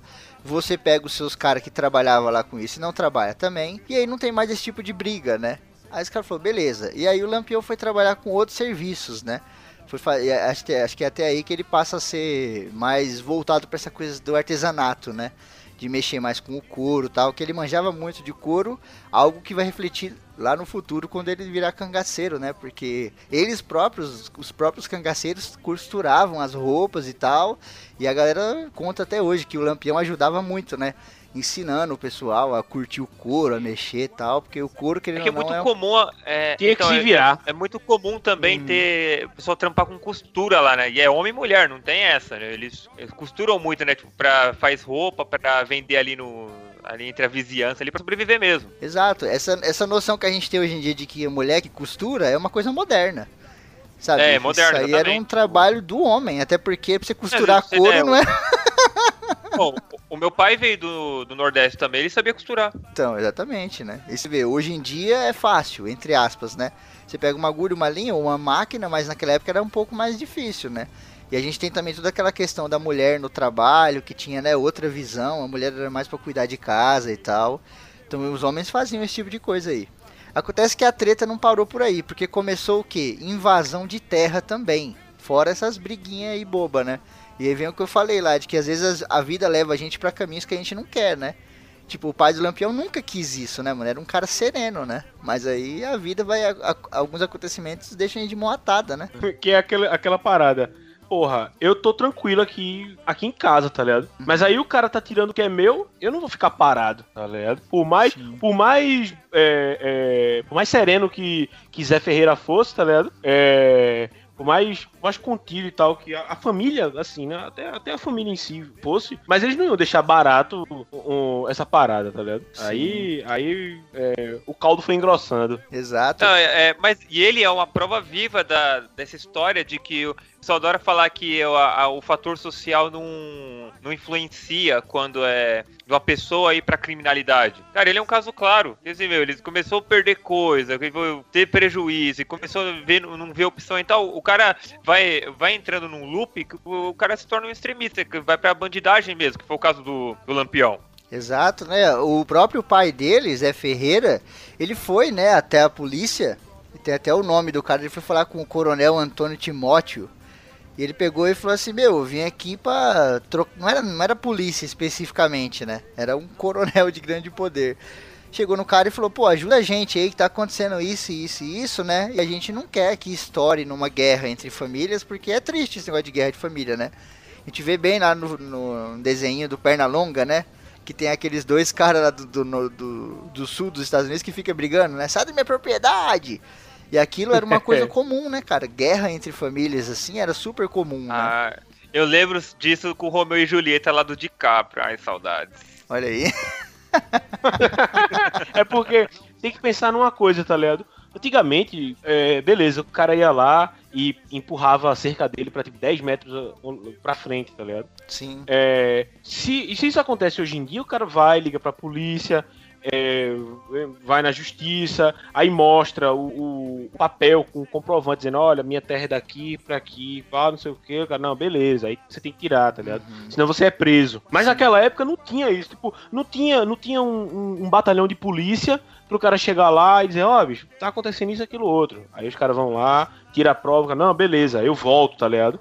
É, como o Febrini disse, tipo, é um coronel, tá ligado? Aí, ah, coronel tem esse título tem- é, ligado a, a, sei lá, exército e tal. Mas ele não passava de um, de um, um, um cara rico, tá ligado? Que tinha uma propriedade grande e ele tinha os capangas dele, tá ligado? É, é, Não, e ele de assim, fato, ele, a, figurantes, tá a, a polícia da época, assim, eles tinham a polícia na mão, né? Pagava, assim, a, a polícia ela fazia o que o latifundiário queria. É, também, Sim. também tem esse. E aí o que acontece é que o cara. Eles falam. É, e outra, só um ponto nisso aí que você falou, Wilde. Hoje a gente tem aquela porra daquele aparelhinho que mede distância, que é bizarro, né? O cara fica lá na puta que Sim. pariu segurando uma vareta, o cara olha aqui numa lente, o negócio dá toda a medida do terreno. E outra, quando tinha cerca, né? Colocava cerca pra lá quando tinha cerca, porque muitas vezes não tinha cerca, né? Era um terreno tão grande que as pessoas passavam anos cercando. E a gente tá falando aqui de uma cerca manual, né, cara? Você tem que pegar um tronco É. de árvore, cortar, fazer uma ponta, fazer um buraco, enfiar no chão e passar o arame. E você passar isso no lugar do tamanho de um estado é foda, né? Verdade. É foda, não tinha cerca em todo lugar, né? E aí o que acontece? Eles pediram ajuda lá do coronel, o coronel não ajudou. Aí eles falaram, fudeu, né? Eles pediram ajuda não, José Ferreira, que era o pai do Lampião, que era um cara mais pacífico. Aí tem um cara que é Quelé do Cipó, que é um nome maravilhoso, né? Depois a gente vai chegar nos cangaceiros, que vai ser mais nome mais legal ainda. Quelé do Cipó... É verdade, é um nome maneiro mesmo, cara. né? O Quelé do Cipó, ele era parente do Zé Saturnino, que aqui no caso é o outro cara, né? Que, que tava levando uma com a família do Lampião. E ele chegou e falou assim, Zé, para com essa briga, porque os caras lá, eles são meio doido. Tem um cara lá, Virgulino, que é meio maluco. Para com essa briga, porque você pode sair no prejuízo. Só que aí o Saturnino falou assim, não, não quero saber. Eles mexeram com a pessoa errada, tá ligado? Mexeram com a pessoa errada. Aí tem todo aquele esquema da imparcialidade, né? A gente, eu gosto muito da história do Lampião. Então eu já fico assim, puta, o Saturnino é filha da puta, não sei o quê. Mas aí você vê, né? Não tinha muito certo e errado na história, né? Vai do seu viés de verdade. pensamento. É, a, a história do Lampião é, é, é toda assim, tá ligado? Você. É, é, porque tanto que tem muita gente que, que, que acha, ah, ele era foda. Tipo, ele era o Robin Hood do sertão, tá ligado? Uhum. Só que aí tinha outra galera que falava uma porra. Porque ele saqueava, ele matava, ele estuprava, tá ligado? Sim. E ele não era boa coisa nenhuma, tá ligado? Minha, é, minha mãe já me, já me disse que é, a avó dela, tá ligado? A Uhum. minha, minha bisavó, no caso, é, ela morava no. Ela morava no, no sertão, tá ligado? Próximo da, da área assim de, de atuação. De, como Do é que Lampião. Lampião a- atuou, tá ligado? Uhum. E, e que, tipo, ela nunca chegou a, o- a vila dela, né? Nunca chegou a ser atacada nem nada, tá ligado? Mas, mas era, às vezes, comum de, de chegar alguém dizendo, ó, fudeu, o lampião tá vindo, tá ligado? E aí, mesmo, principalmente as mulheres, elas iam-se embora, tá ligado? Porque. é, pelo menos lá naquele lugar, tá ligado? Ti- é, ele, ele tinha esse, essa má índole, tá ligado? É, não, era um, não era um cara bom, tá ligado? Ele, ele ia estuprar as mulheres, ele ia matar a galera, ia saquear todo mundo, tá ligado? Sim, exato. É porque se você parar pra pensar, é, as ações individuais eram ações tenebrosas, né? O que a gente Sim. acha interessante é a história, né? É como se você parar pra pegar, sei lá, vamos falar de Alexandre o Grande. Pô, a história é legal, né? Mas, puta, fazia tanta merda quanto o Lampião. Vamos falar de. Leônidas de Esparta. A história é legal, mas também fazia um monte, tá ligado?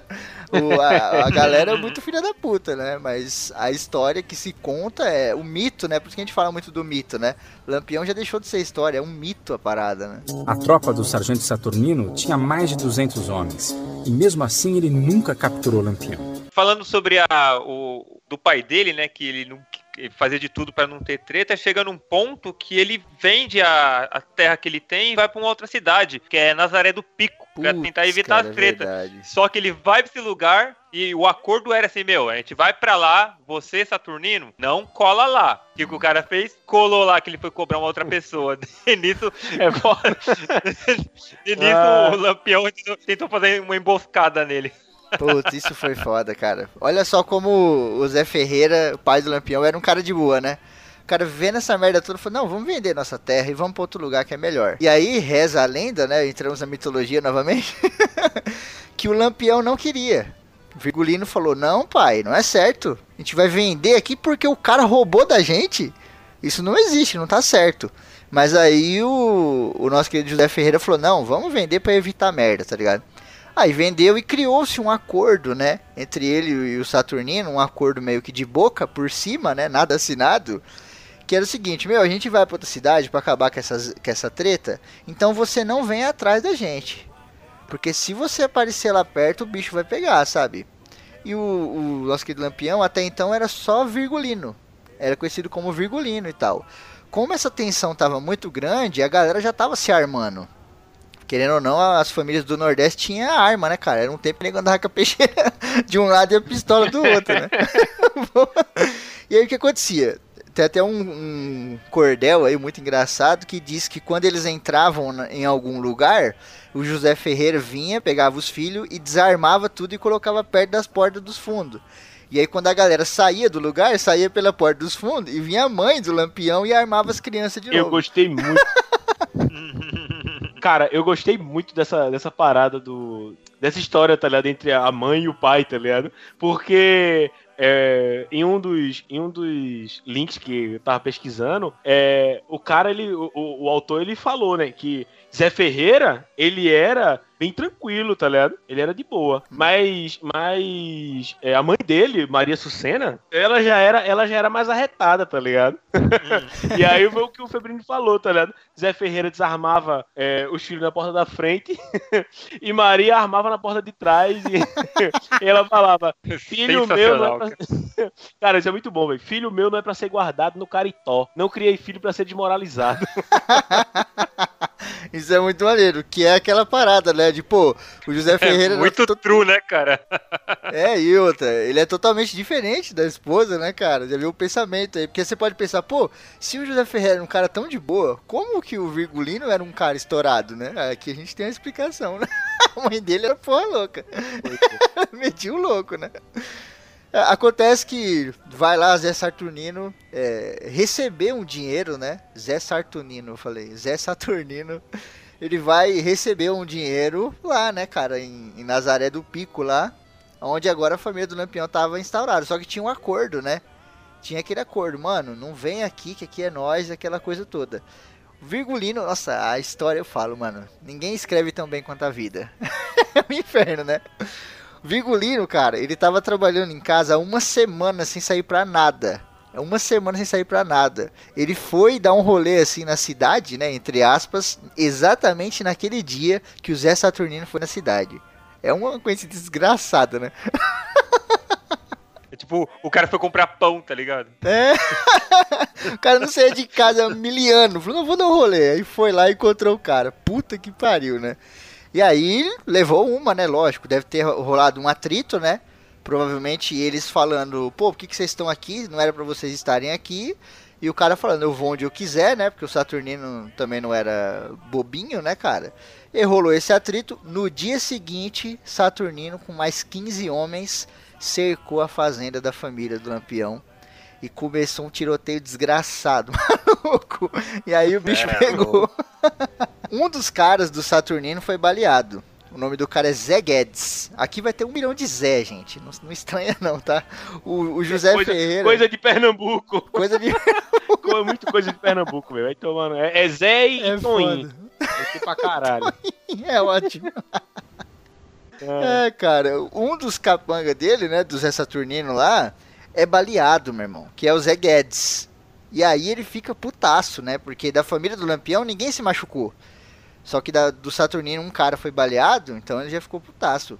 E o confronto foi o dia inteiro praticamente, né? E aí foi aí que se deu o apelido do Lampião, que era essa questão do que? Da iluminação. Por que Lampião? Porque ele atirava à noite tão rápido que acendia, tá ligado? Iluminava a parada. Então o nego botou esse apelido dele, né? Isso é Cara, o que. Eu gostei. Isso, isso é muito foda. Eu não, eu não conhecia é, é, o porquê, tá ligado? Do, do, nome. Porque é o seguinte.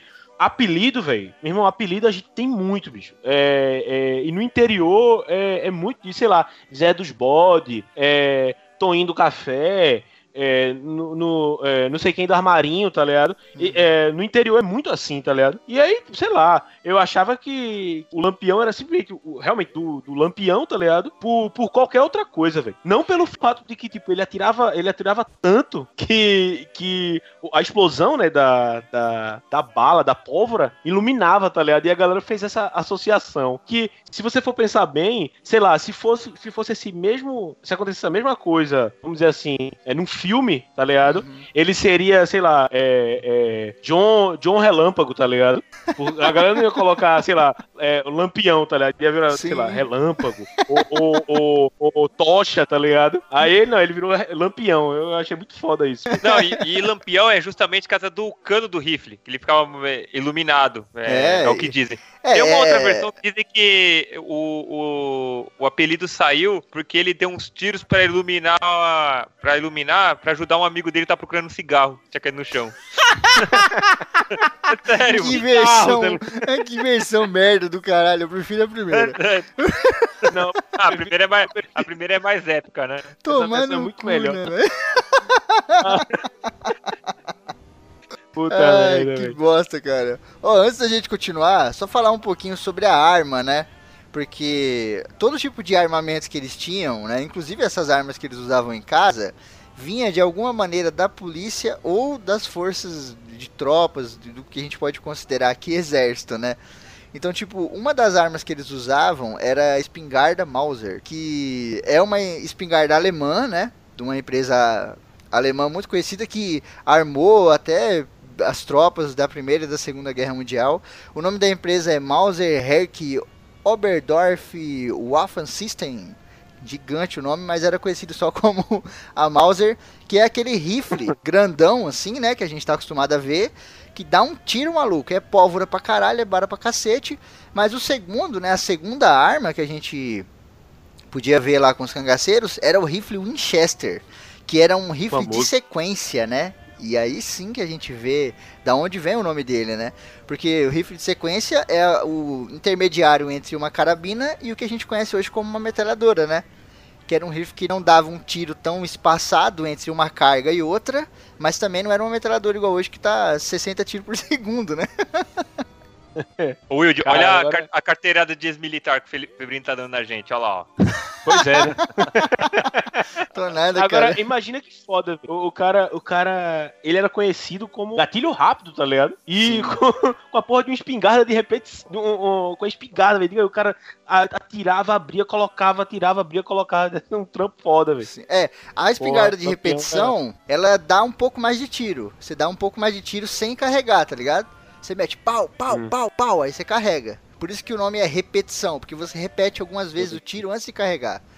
Mas a espingarda normal, até a própria a Mauser mesmo, é aquele esquema que a gente vê em filme, sabe? O cara atira, aí põe a bala, põe a pólvora, aquela coisa toda, dá uma socada com E algodão. se eu não me engano, se eu não me engano, no- quando normalmente nos filmes daqui do Brasil que retrata questão de cangaço, sei lá, até o, até o próprio Autocompadecida, é, se eu não me engano, as armas que, que os cangaceiros têm quando aparece é, é a Mauser, tá ligado? Sim. Que é o. Acho que é um, um rifle que, fica- que ficou mais icônico na, na, na TV. É. Até porque a própria Winchester tem tanta variação, né?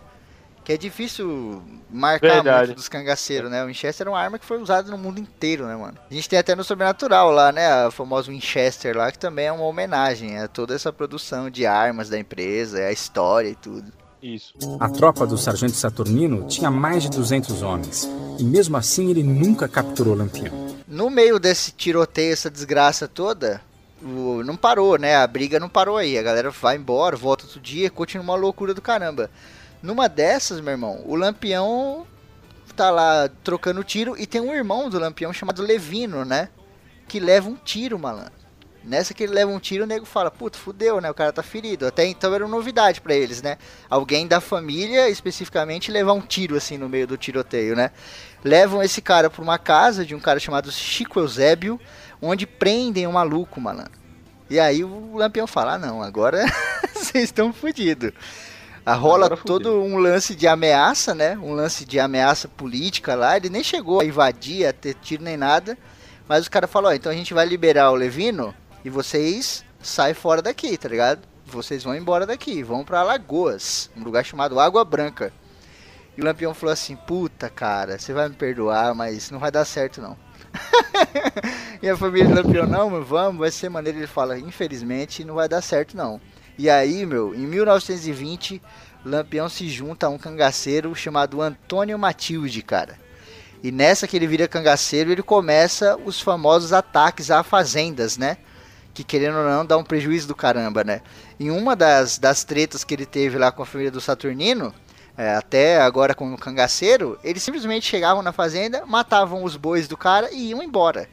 Eu acho que é um prejuízo muito maior do que você matar até a galera, né? Porque você matou o Pois boi é. e fudeu, né, cara? Era, era, era um ataque mais que político, né? O cangaço, ele, ele vem daquela coisa, tipo, de, de querer fazer justiça, né? Ele, ele, Uhum. ele tem esse banditismo e tal, só que eles que eh, ele veio com, com essa vontade de fazer justiça com as próprias mãos e tal, né? É, o nome, ele é, é tipo uma peça de madeira, né? Vem de uma peça de madeira que é usada pra juntar boi, os bois, não é? O nome do quê? O nome cangaço vem de canga, Não. né? Acho que não, é? Cangaço É, é, mais mesmo. por causa da terra, não? É da canga? Hum. Não sabia. Isso, é da canga, isso. Ah, que maneiro. É, Olha só. Não, e, e lá e, ti- e tinham dois tipos de cangaceiros, que eram que eram uns que era tipo patrocinado por latifundiário, que fazia ataque, fazia ataque em outro outra fazenda rival e tal assim, e, o, e os que eram independente mesmo, que os caras atacavam tipo, e não era ligado a nenhum tipo de é, fazendeiro. O que o Lampião fazia, que é uma coisa que muita gente não vai gostar de ouvir aqui, é terrorismo. Terrorismo nada mais é do que um ataque de terror, né? É um ataque de terror. Então o que o Lampião fazia era uma espécie de terrorismo. Porque ele ah, não, chegava. no fim ele era um extremista, né? Ele era um extremista no final. Sim, exato. Era um vingador, né? Era um cara que não tava nem do lado do bem nem do lado do mal. Ele tava do lado dele, sabe? Do que ele acreditava, do que ele achava certo. Mas o ataque era terrorista por tomar conta do terror, entendeu? Era um ataque de terror. Tanto que ele chegava na fazenda, às vezes matava 10, 20 boi e ia embora. Aí você pensa, putz, Lampião era isso? É, mas isso é um terror, cara. Passa um mês nessa vida. Os caras chegavam no meio da madrugada e começavam a atirar pra cima igual uns loucos ao redor da fazenda. E depois ia embora. Tipo, isso é um ataque terrorista foda, mano. A pessoa fica louca, ninguém dorme direito, tá ligado? Pois é. E essa fazenda que ele tava atacando, que era pedreira, era do Zé Saturnino, tá ligado? E ele botou na cabeça dele, meu, vou atazanar esse filho da puta, porque ele me zoou, tá ligado? Ele zoou a minha família, né? Outra coisa também que fez o Virgulino entrar mesmo na vida de cangaceiro foi a morte do pai, tá ligado? Putz, A morte do pai e, e, é, e, se, e se eu não me engano, de alguns irmãos também, tá ligado? Que aí, velho, ele não, agora foda-se, tá ligado? Que eu, eu acho que, é, é, é, como a gente tava falando antes, tá ligado? Do- dos pais dele e a influência. Eu acho que o pai dele sempre foi aquela âncora, é, aquela âncora no- nos sentimentos de, É, de moral, Lampião, né? tá ligado? É, é moral É. mesmo, E, né? meu irmão, quando ele morreu, velho, o Lampião ele, ele entrou nessa, nesse rampage de vingança, tá ligado? E, E aí, e lembrando, ele foi morto pela polícia, é né? Você- Você já vê, tipo, o gatilho, né? Pro Sim. cara, o cara cair nessa, né? Lá pra 1920, é, Zé Ferreira, que é o pai do, de, de Lampião, Zé de Boa, Antônio, conhecido. Antônio e Vassoura, é, Antônio e Vassoura, que, que são irmãos de, de Lampião também, eles são mortos pelo, pelo tenente José Lucena, de Albuquerque, Maranhão, tá ligado? É que só uma coisa, ele quando ele entrou pro cangaço, é, ele não, tava, não tinha mais treta só com o Saturnino, ele começou a arrumar treta geral, Pois é. velho. Por causa disso, tá ligado? É, além de, é, além de, de treta com Saturnino, teve outras coisinhas também. E aí, quando entrou essa, que foi um policial, no caso, velho, aí ele, o, o, o Virgulino e alguns irmãos entraram de vez pra vida do cangaço, tá ligado? E agora, velho, Uhum, é, não tinha mais volta, tá ligado? Vamos dizer assim. sim. O foda é que, tipo, morreu a mãe, né? Ela ficou doente e morreu. E, tipo, praticamente 20 dias depois morreu o pai. Eu imagino pro Lampião, que já tava nessa parada de Isso. querer, né, se vingar, já tinha encontrado um lugar no cangaço, né? E aí acontece isso que tira o que vocês falaram, né? As duas estruturas dele, os dois portos seguros que ele tinha. O cara entrou numa, num rage, né, maluco? Num berserker desgraçado que ninguém segurava mais o malandro, né? Só pra gente poder prosseguir, vamos falar um pouco do cangaço aqui pra galera, né? Explicar o que, que é o cangaço. A gente ouve muito essa parada, cangaço, cangaço. Tem gente que acha que cangaço é a região. E confunde caatinga É, com tô ligado. cangaço, tá ligado? o cangaço era um movimento revolucionário, você pode chamar, né? Que era o que? Eram os nômades que ficavam andando ali pelo nordeste do país, que iam contra o governo, iam contra os coronéis, porque não achavam aquilo certo. Eram vingadores, basicamente, né? Eram justiceiros, assim. E muita gente. Ou talvez mesmo guerrilheiros, né? Exato, pode ser guerrilheiros também. E muita gente gostava dos cangaceiros. Por quê? Porque o cangaceiro tinha um pouco aquela questão de Robin Hood, né? Que até acho que o Wilde falou no começo que o Lampião depois tinha muito, né? Aquele negócio, pô, vou roubar do rico para dar pro pobre. Uma das principais revoltas que os cangaceiros tinham era com a seca, né? Porque aqui a gente tá falando da caatinga, né, meu irmão? E a caatinga é um bioma muito punk com esse negócio de seca. O Wild até pode falar melhor do que a gente, né, cara? É, não, porra, o, o sertão, velho, é, principalmente agora que a gente tá no verão, é castigo, velho. Uhum. é realmente a palavra, a palavra correta pra, pra isso aí é castigo, velho. Por isso que por isso que os caras são tão apegados a, a, à religião, velho. Tem que ter alguma coisa mesmo que, que faça eles, é, eles continuar lá, velho. Porque, cara, imagina você, sei lá, arranjar. É, é, sei lá, arranjar uma, uma, lata de tinta, tá ligado? Pra ir lá no. no, no, no córrego, no olho d'água, tá ligado? Num laguinho, lá no, na puta que pariu, tá ligado? Quilômetros, vários quilômetros é, longe da sua casa, pra você pegar uma água que, tipo, é, nem é boa mesmo pra consumo, tá ligado? Uhum é, pra, pra você beber, tá ligado? Você, você, sei lá, ir pegar raiz de engazeiro, tá ligado? Pra, pra espremer e ter água, tá ligado? Ter, ter um, um, pouco de, de, água pra, pra você, para os animais, né? Que os animais precisam de água também. E, e, e, uma coisa leva a outra. Sem água, sem animal, sem, sem comida, fudeu. Tá Morte, ligado? Né? Uhum. Aí realmente, véio, o... é, é bronca. E os cangaceiros, o, o, justamente os independentes, né, que não tinha ligação com fazendeiros, eles tinham muito essa coisa também da justiça social, né? De que roubar e dar para pessoas mais pobres, porque é assim, né? É, na prática, eles eram nada mais que uma consequência do, do cenário deles, né? Os caras que não Sim. tinham nada, tipo, seca, tipo. Aí você, você olha pro cara que é um fazendeiro com, com é, um poder, assim, um, uma, uma propriedade gigantesca, tipo, faraônica, sabe? Tipo, pô, aquilo vai acumulando e eles viram uma consequência. Tipo, é, uhum. é nada mais que uma consequência. Eles faziam merda? Faziam, mas é tem que entender muito, tem que entender o porquê o que contexto, eles faziam, né? né? Uhum. O contexto, é né? Porque... Tipo, é, não entrar naquela coisa de. É, naquela coisa do bandido bom, bandido morto, sabe? É, sim. E outra, aqui a gente não tá defendendo se é certo ou errado, a gente tá só contando a história, né? E aqui nessa parte, muita gente pode estar tá ouvindo e falar, tá bom, eles estavam revoltados com a seca, mas a seca não é culpa de ninguém. O problema não era a seca. O problema era a água o que acontece é o seguinte, muita fazenda desses coronéis poderosos, elas eram feitas ao lado de rios, né? Durante a seca na Caatinga, os rios secam, cara. Os rios vão pro saco. Ficam pouquíssimos.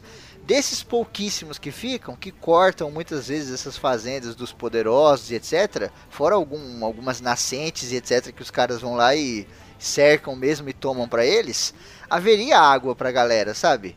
Haveria água para muito mais gente. Só que aí vem aquela questão da injustiça, né? O cara fala, não, essa água aqui é minha, vai beber quem eu quiser, né? E vem também um pouco do capitalismo, né? De nego, não, você vai beber, mas você tem que pagar por ela, tá ligado? No é. meio da seca, ninguém tem aquele pensamento assim, né? O coronel nem ia falar, nossa gente, é seca e eu tenho água, é minha chance de salvar todo mundo. Não, né? Ele falou, é minha chance de enriquecer ainda mais, né?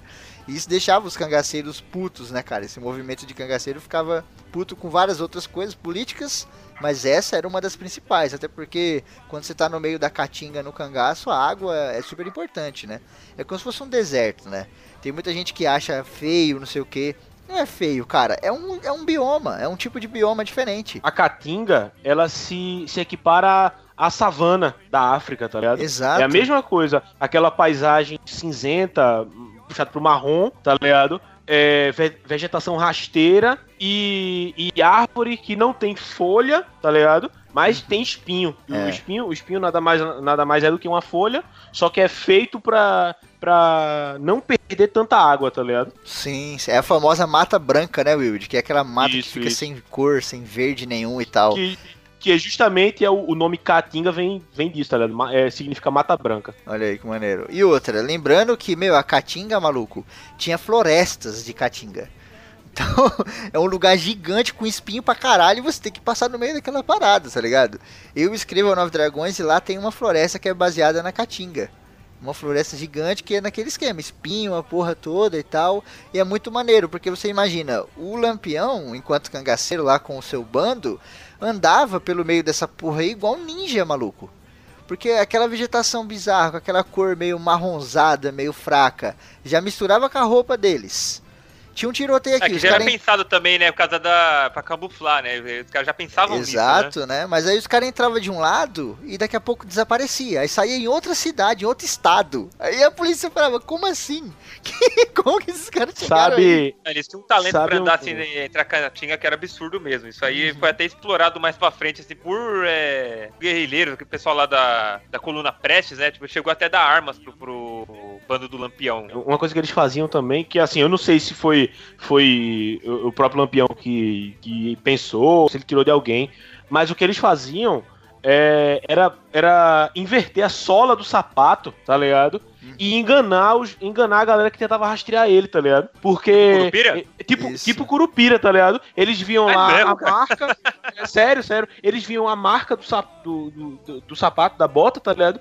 Indo pra um lado, só que os caras foi ia pro outro, tá ligado? Aí depois de muito. Depois de um tempo, tá ligado? Os caras é, é, começaram a, a, a ver que não era, tá ligado? E aí eles faziam tipo um testezinho simples de colocar água, tá ligado? E aí eles viam o ponto de pressão, tá ligado? De, ah não, aqui é o calcanhar, tá ligado? Aí via É. que tava trocado, tá ligado? Sim, Mas por- por muito tempo eles perdiam trilha do Lampião por causa disso, velho. Porque eles iam pra um lado e os caras foram pro outro. Exato, porque quando você anda de costa, o seu calcanhar faz uma pressão monstruosa, né? E como os É. caras estavam andando pra frente, aí o nego fazia pressão na outra parte, aí nego é. Tá, tá estranho isso aqui, né? Fica aí, que, que bizarro. Cara, quando eu, quando eu vi isso, eu me lembro que foi um professor meu que falou, tá vendo? Aí foi bizarro porque ele até desdenhou. De, não, porque é assim tal, não sei o que. Eu, ah, porra, professor. Naquela época o cara pensava em botar um pouquinho d'água pra ver a pressão do caralho, velho. Lampião era foda. Era foda. Os caras eram bizarros.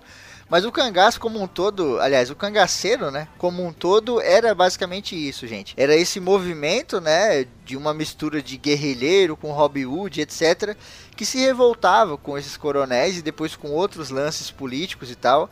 Existem cangaceiros até hoje, né? Tem muita gente até hoje que ainda se identifica como cangaceiro. E o maneiro, aqui falando mais de Lampião e do bando dele, já entrando nessa coisa do cangaço, que agora ele vai entrar de vez, né, cara? Morreu o pai, morreu mãe, agora ele é o Lampião que a gente sempre ouviu falar e tal. É, uma coisa curiosa é que ele só andava com 50 homens. Isso é maneiro, né? Ele não gostava de andar com um grupo maior do que 50. Sempre que chegava a 50, ele falava: Vamos dar uma segurada, sabe? Vamos dar uma segurada porque agora é melhor. E uma segunda coisa curiosa: desses 50, ele escolhia os caras a dedo. Diferente do que muitos cangaceiros faziam, né? Você se identifica com o movimento, você chega lá e fala: "Ó, Eu queria ser um cangaceiro. O cara acolhia, né? O Lampião foi acolhido assim, né? Mas o Lampião escolhia a dedo. E me lembra muito uma história de um cara chamado Ernest Shackleton. Vocês já ouviram falar? Que foi aquele cara das expedições na Antártida lá, uma coisa assim? Sim, o, no- É, o agora. nome eu, o nome eu tô ligado. Agora, Expedição na Antártica, não, não sabia. Sim, Não. que esse cara, o Ernest, ele chamava as pessoas pra ir com ele, né? Porque os caras iam de barco, ficava no gelo lá, sei lá quantos meses, né? Seis meses, aquela coisa. E aí ele precisava de um cara, sei lá, vamos dar um exemplo aqui, ele precisava de um mecânico. Ele contratava o cara pra expedição pelo jeito do cara. Se o cara era bem-humorado, se o cara era inteligente, se o cara gostava de piadas, ele não contratava o cara pela habilidade. Porque o Ernest Shackleton aí, ele é conhecido até hoje como um cara que é exemplo, assim, de você montar a sua, sua empresa, né? Montar o time da Sim. sua empresa. Tem livros dele, o caramba. O Lampião tinha muito disso, cara. Curioso, né? Eu, eu não sei se, se, se realmente fazia muita diferença, mas ele escolhia a dedo as pessoas que ele gostava. Ele não escolhia... Sabe, sabe o que eu, sabe Pode o que eu acho disso, tá ligado? É, o que eu penso disso é porque você vai, você vai passar tipo meses andando com essa mesma galera, tá ligado? Aí, não, aí vamos puxar um exemplo não para o para Lampião, mas vamos puxar o exemplo esse pro pro, pro Ernest, tá ligado? Imagina, meu, você passar é, meses naquela porra daquele deserto gelado, tá ligado? Que é, a- que é a Antártica, a Antártida, tá ligado? E, e, tipo, diferente de, do, de Lampião, que beleza, ele passava um bom tempo com a galera, mas eles podiam ir pra uma cidade, é, querendo ou não, eles tinham algum conflito, alguma coisa, tirava aquela tensão de estar sempre com a mesma galera, tá ligado? Imagina você tá com um grupo de gente que, sei lá, é tudo mal encarado, tá ligado? Preso num navio por meses. Meu irmão, a tendência é a galera, é a galera se matar. É, uma hora, tá ligado? Os caras vão se cansar da- do- dos am- amigos que tem e, porra, aí estoura, tá ligado? Sim. É verdade que o- os cangaceiros, entre eles, né, eles prezavam muito essa coisa de honra e amizade, de fato, né? O, o Lampião, ele virava brother dos caras mesmo. Sim, total. Virava uma irmandade, né, cara? Era um Assassin's Sim, Creed. aí. exatamente. É, é, é, exatamente. Tipo, Era a broderagem mesmo. A tropa do sargento Saturnino tinha mais de 200 homens, e mesmo assim ele nunca capturou Lampião. Lampião, então, quando vira cangaceiro, acontece toda essa coisa, começa uma série de ataques a fazendas, né? Nesse esquema de cangaceiro que a gente falou. Só que no meio desses ataques a fazendas, eles invadiam cidades também, né? Pra pilhar, pra roubar, pra pegar comida. Uma das coisas que eles mais pegavam era comida. Aqui entra uma outra lenda, agora falando da mitologia, Lampião. Minha avó contava uma história muito legal, legal assim, né? Interessante de se ouvir. Que ela dizia que Lampião chegou numa cidade uma vez e o Lampião era um cara. Você vê foto do Lampião, ele era um cara normalzinho, magrelinho. Ele não era um, né, um cara de 3 metros de altura. Ele era É um cara normal, né? Magrinho e tal. Então, quando o Lampião se vestia como as pessoas comuns, ninguém nem reconhecia ele como Lampião direito, né? Que ele só andava com aquele chapéuzão bem característico, aquela parada. Ele se vestiu normal assim e foi bater num boteco. Bateu no boteco, pediu uma pinga, pagou com uma moeda lá e o cara já ficou, né? Porra, o cara tem dinheiro, não sei o que. E do lado dele no bar tinha uma senhora. E a senhora falando mal de adivinha quem? Do Lampião. Ai, cara. É, E ele lá de boa, né, cara? E tal, ouvindo a mulher falando mal. E aí ele sentou na mesma mesa que a mulher, pediu licença. E a mulher começou a falar mal dele pra ele, sem saber que ele era o Lampião. Você imagina que absurdo esse cara aí fazendo isso? Isso aí não tem. Né? E ele, eu concordo, realmente. Esse cara aí é, é um déspota. É, tipo, a, a tia falando e ele assim, é mesmo, é mesmo, poxa. Aí, cara, diz que ele saiu fora do bar e deu um assobio, né? E atrás do bar tinha um monte de espinho, assim, do cangaço, da, da- do cangaço, olha eu confundindo. tinha um monte de espinho da caatinga. E aí saiu a galera toda dele, meu irmão. E vieram pegar essa senhora. E ele falou: Oi, prazer, meu nome é Lampião, virgulino, tal, não sei o que. Tirou a roupa dessa mulher, cara, e foram num cacto, né? E mandou ela abraçar o cacto pelada, nua. Falou, abraça o cacto aí e tal. E aí eu fico, mano, que desgraçado, né? Situação foda, mas a história faz parte da mitologia do cara, né, meu? Não tem jeito. Ó, dessa, disso que tu Caralho, falou. pesado, hein? Disso que tu falou, eu tenho é, duas curiosidades aí, tá ligado? Uhum.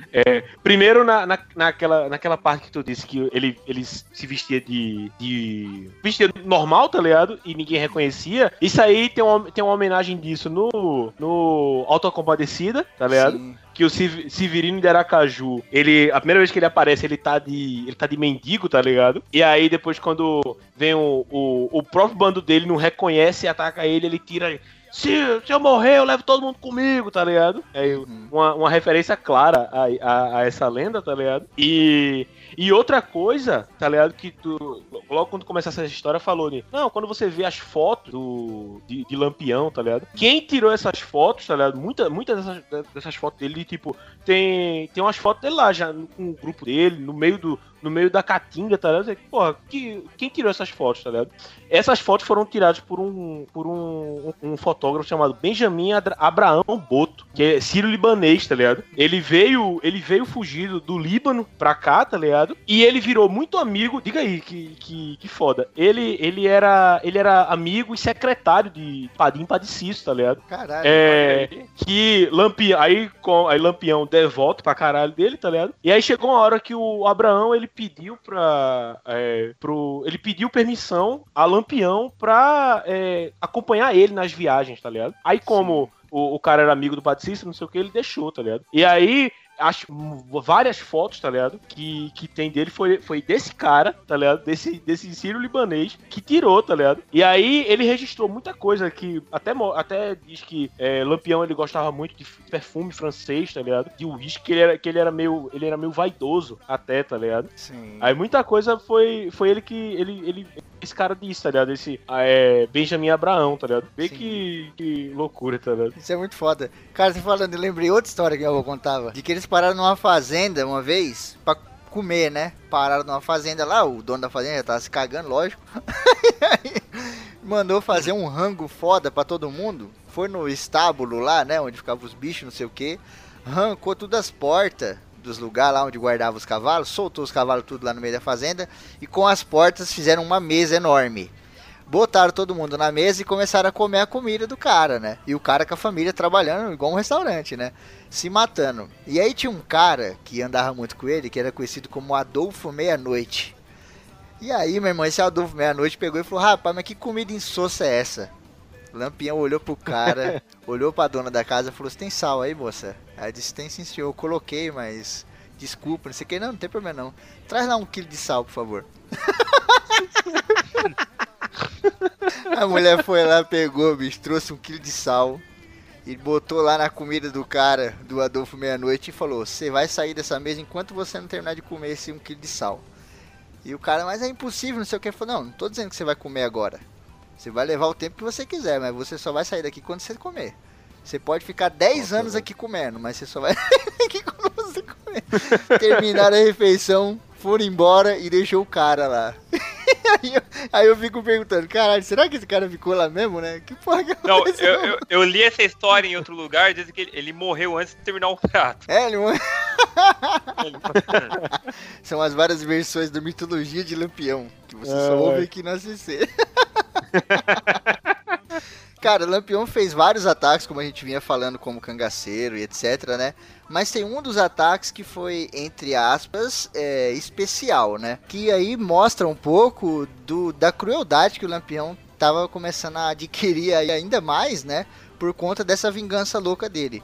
Eles atacam lá o- um povoado chamado Tupanaci, numa cidade chamada Mirandiba. E lá na ocasião eles encontram uns cangaceiros lá. E o Lampião ele brigava com outros cangaceiros também. Os cangaceiros muitas vezes brigavam entre eles por comida, por armas, né? E às vezes simplesmente porque tinham desavenças entre eles, né? Lembrando que os caras na Caatinga era uma sobrevivência, meu irmão. Na Caatinga tem onça, Sim. tem a porra toda. Você tem que andar sempre armado, né? Fora a polícia e, e o caramba.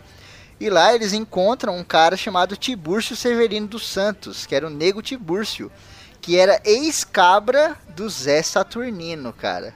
E o Lampião conhecia, o maluco que odiava ele, tá ligado?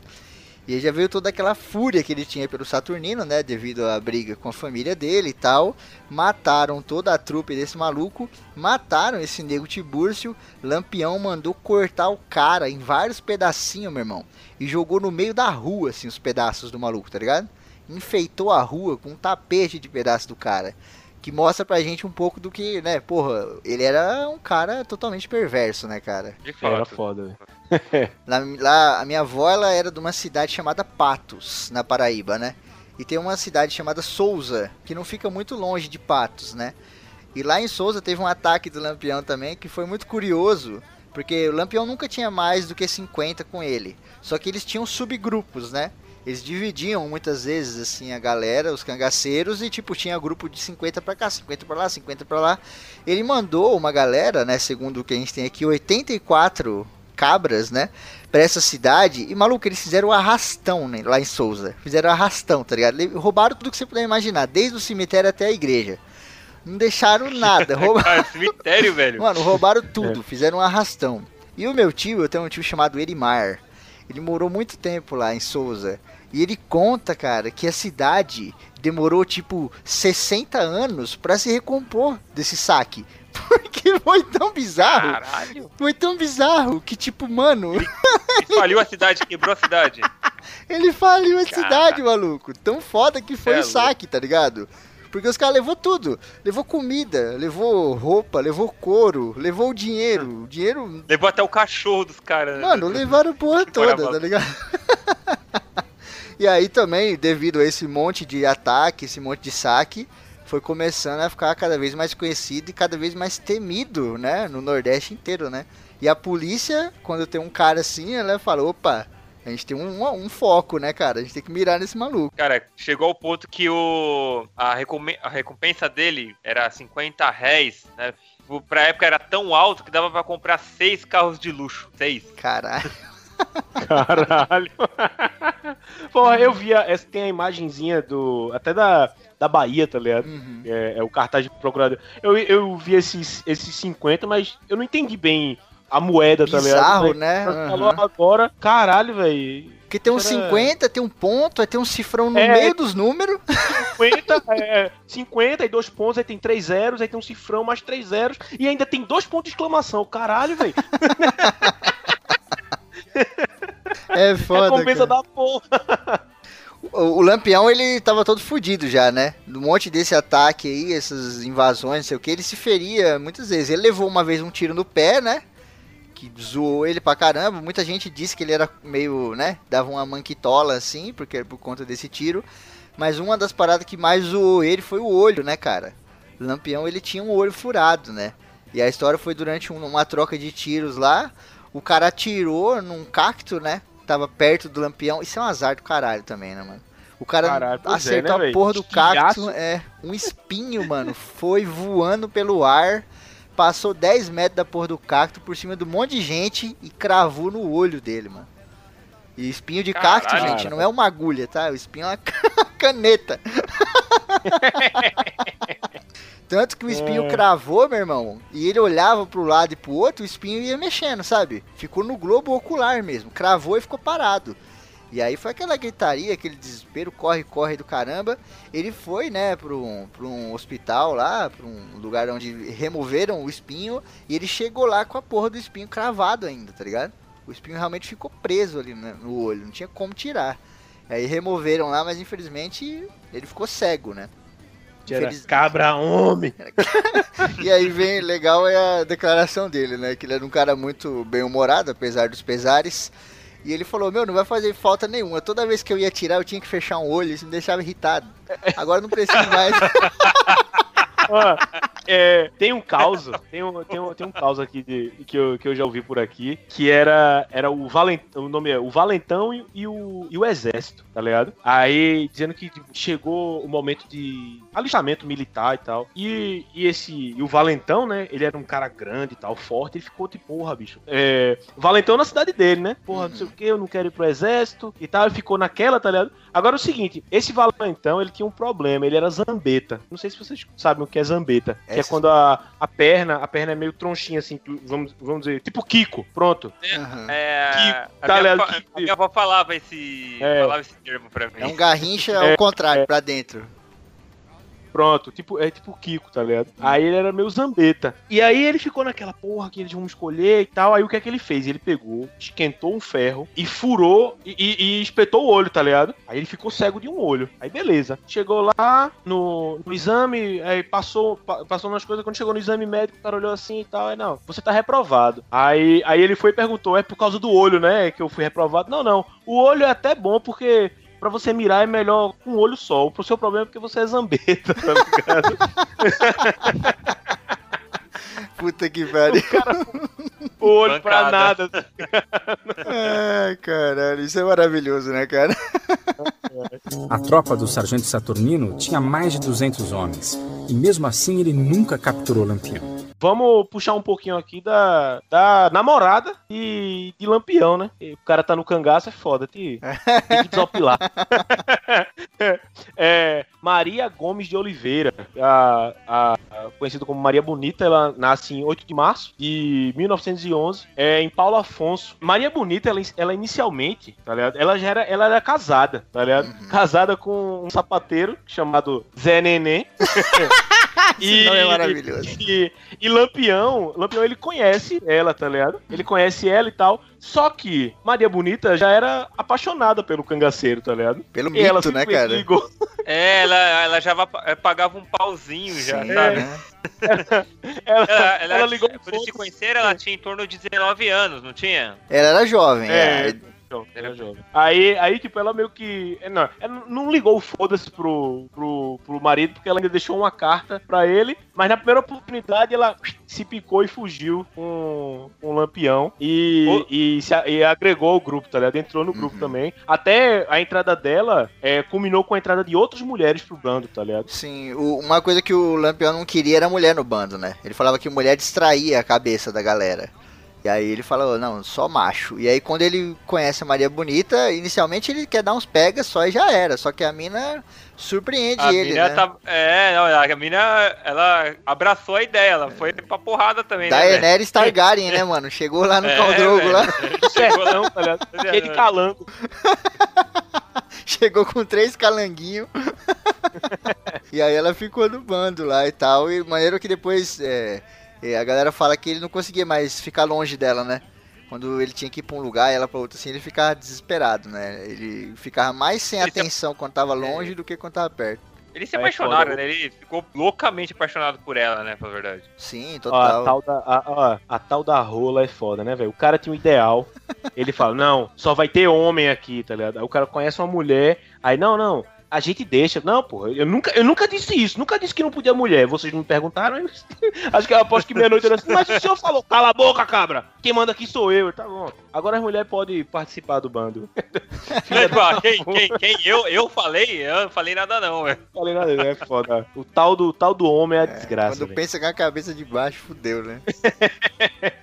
Cara, é, Eles tiveram filhos, né? Eles tiveram uma filha e existem boatos de que eles tinham mais filhos, né?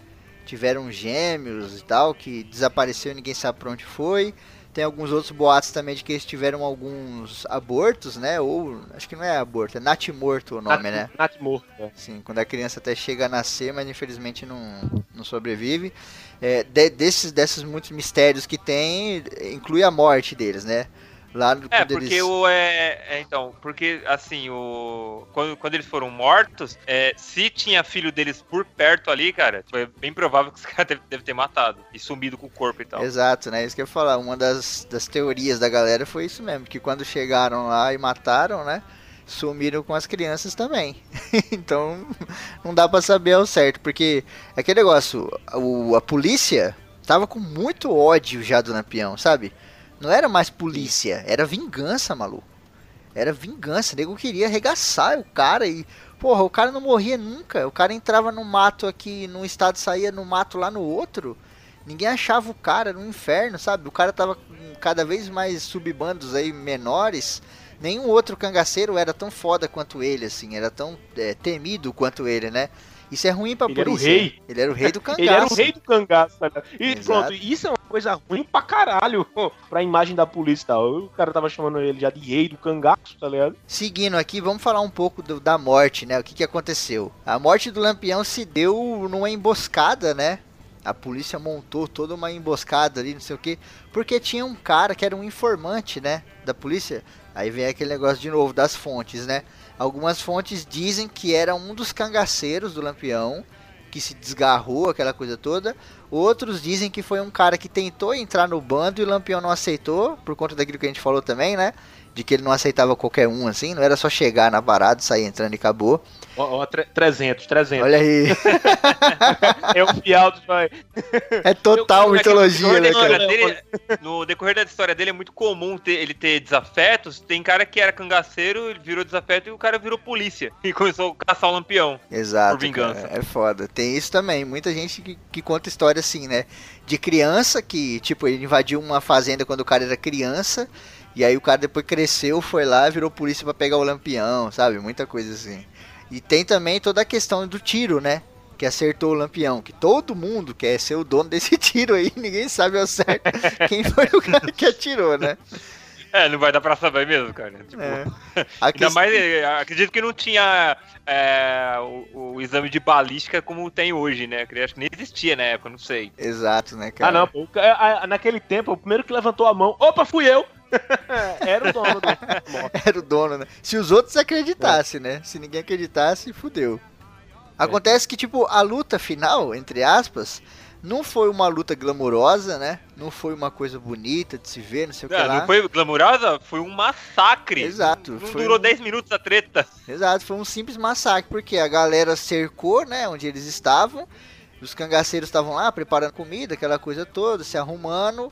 O pessoal invadiu, começou a meter bala, matou a porra toda, mataram o lampião. Fizeram uma parada que é meio bizarra, eu não sei, em algumas fontes diz que era um costume da região, mas eu como brasileiro conhecedor da história do meu país, não via isso como costume não, de você decepar a cabeça de quem, né? Isso pra mim foi muito mais um, Não, cara, um ato eu- de ódio acho- do que um costume, Eu- né? Foi, foi muito certeza. ódio, tipo assim, e pra mostrar pra galera, ah, nós pegamos, nós, nós somos foda, Pra sabe? humilhar, pra O- humilhar o cara, é, né? exatamente. E, a- e a data, tipo, é unânime, né? 28 de julho, né? De, Sim. de 38, Sergipe, né? 38, Exato. E, Na, na e fazenda a- a- quem fez a emboscada foi 48 policiais alagoanos. Sim, Os caras vi- vi- os caras vieram de outro, de Alagoas, trombaram o cara em Sergipe e pegaram ele lá. sim. A Maria Bonita, quando eles deceparam o Lampião, né? Eles também deceparam mais uns, alguns membros do bando e a própria Maria Bonita dizem que ela tava viva ainda, cara. Porque ela não É, chegou ela a, a morrer, né? Ela ficou ferida lá. Os caras espancaram ela, espancaram a galera geral. Mas quando arrancaram a cabeça dela, muita gente acredita que ela ainda tava viva, né? Maria Bonita, quinta-feira e mergulhão. É, dizem que eles. Esses três eles estavam vivos ainda quando eles perderam as cabeças. O nome é maravilhoso, né, cara? Mergulhão, né, cara? Quinta-feira, pô, quinta-feira é muito. É tipo RPG. Esse maluco mergulhão devia ser um cara foda de mergulho, sabe? Tipo, quando eles tinham que fazer alguma invasão, alguma coisa que tinha que ir pelo mar, pela, pelo rio, alguma coisa, não. Manda mergulhão, que mergulhão vai lá, entra lá embaixo, tira o cadeado. Mergulhão, mergulhão é o nome de um pássaro, se eu não me engano. Olha aí, ó. Pode ser também. Pode ser que ele Mergulhão é voasse. é um- Caralho, Manda mergulhão É, pra ele cara, voar. isso aí dá um ótimo. Ó, com certeza, com certeza tem um cordel com isso, tá ligado? O cangaceiro voador. Cara, tem, meu, tem cordel de tudo quanto é coisa. Eu vi um cordel que era Lampião versus Alien versus Predador, cara, que é sensacional, mano. Eu vi um que era Lampião, Lampião versus versus Tarzan. Versus É, Diabo, é. Lampião versus É, um Diabo, é verdade. era muito bom, cara. Porra. A gente tem a nossa história aí, né, cara? Lampião versus Diabo também, né? Eita, é verdade. Mão de cocô. Mão de merda do cara.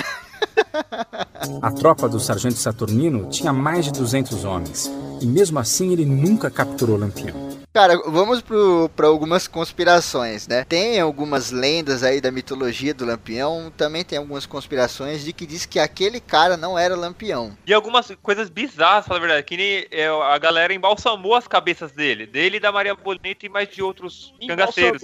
Deixar, de- deixou em museu, cara. As cabeças deles foram é, enterradas em 69, cara. É, e outra, dizem que quando eles chegaram, os caras mataram a galera lá, né? Arrancaram a cabeça, aquela coisa toda. Diz que foi passando de cidade em cidade mostrando a cabeça dele, né? Olha aqui, Lampião já era, porque não tinha televisão, né, mano? Não tinha internet. Então você tinha que Aham. espalhar o a notícia no boca a boca mesmo pra galera. E aí, quando chegou no IML, né, entre aspas, o que a gente considera como IML, o cara lá, o doutor, ele constatou que era o Lampião fazendo o quê? Pesando e medindo a altura e o comprimento. Tipo, cara, isso não prova porra nenhuma. Você tinha uma medida Não, antes da cabeça coisa. dele pra poder comparar agora? Pois é. E outra coisa, eles estavam eles eles estavam usando a cabeça dos caras até até para procurar algum defeito, defeito entre aspas, que explicasse por que os caras são maus, tá ligado? Muito Aham. bizarro, velho. As conspirações é, em cima de, da morte de Lampião é muito foda. Desde que os caras Cara, foram envenenados, tá ligado? É, Puta, veneno é foi- foda. Ô, ô, Wilde, fizeram algo semelhante com o cérebro do Lenin, quando, do Lenin não, do Stalin. Quando ele morreu, os caras pegaram pra estudar o cérebro do cara, tá ligado? Pela, pela crueldade, maldade e tal, né? Tinha Uhum. isso. Esse bagulho do veneno eu li é muito interessante, que diz que uma das teorias, né? Eles foram envenenados, né? Pelo, pelo um cara traidor lá do meio da galera. Foram envenenados na comida, então quando o povo chegou eles já tava tudo grog, tudo cagado lá, e o tiroteio É, foi mais fácil, porque o Lampião era um mestre de tiroteio, mano. Ele era foda, sabe? Ele era um cara que atirava rápido e, era um cara bom de mira, né? E, e estrategista também, né? É, tipo, é meio esquisito que você tá levantando, faz sentido porque foi, foi muito fácil mesmo, né? Exato, mesmo pra uma emboscada, né? Acho que, porra, o bando ia oferecer alguma resistência, mas a resistência foi tipo quase zero, sabe? Bizarro isso. É, agora, é porque também. É porque também você pensar o seguinte, né? Beleza, os caras.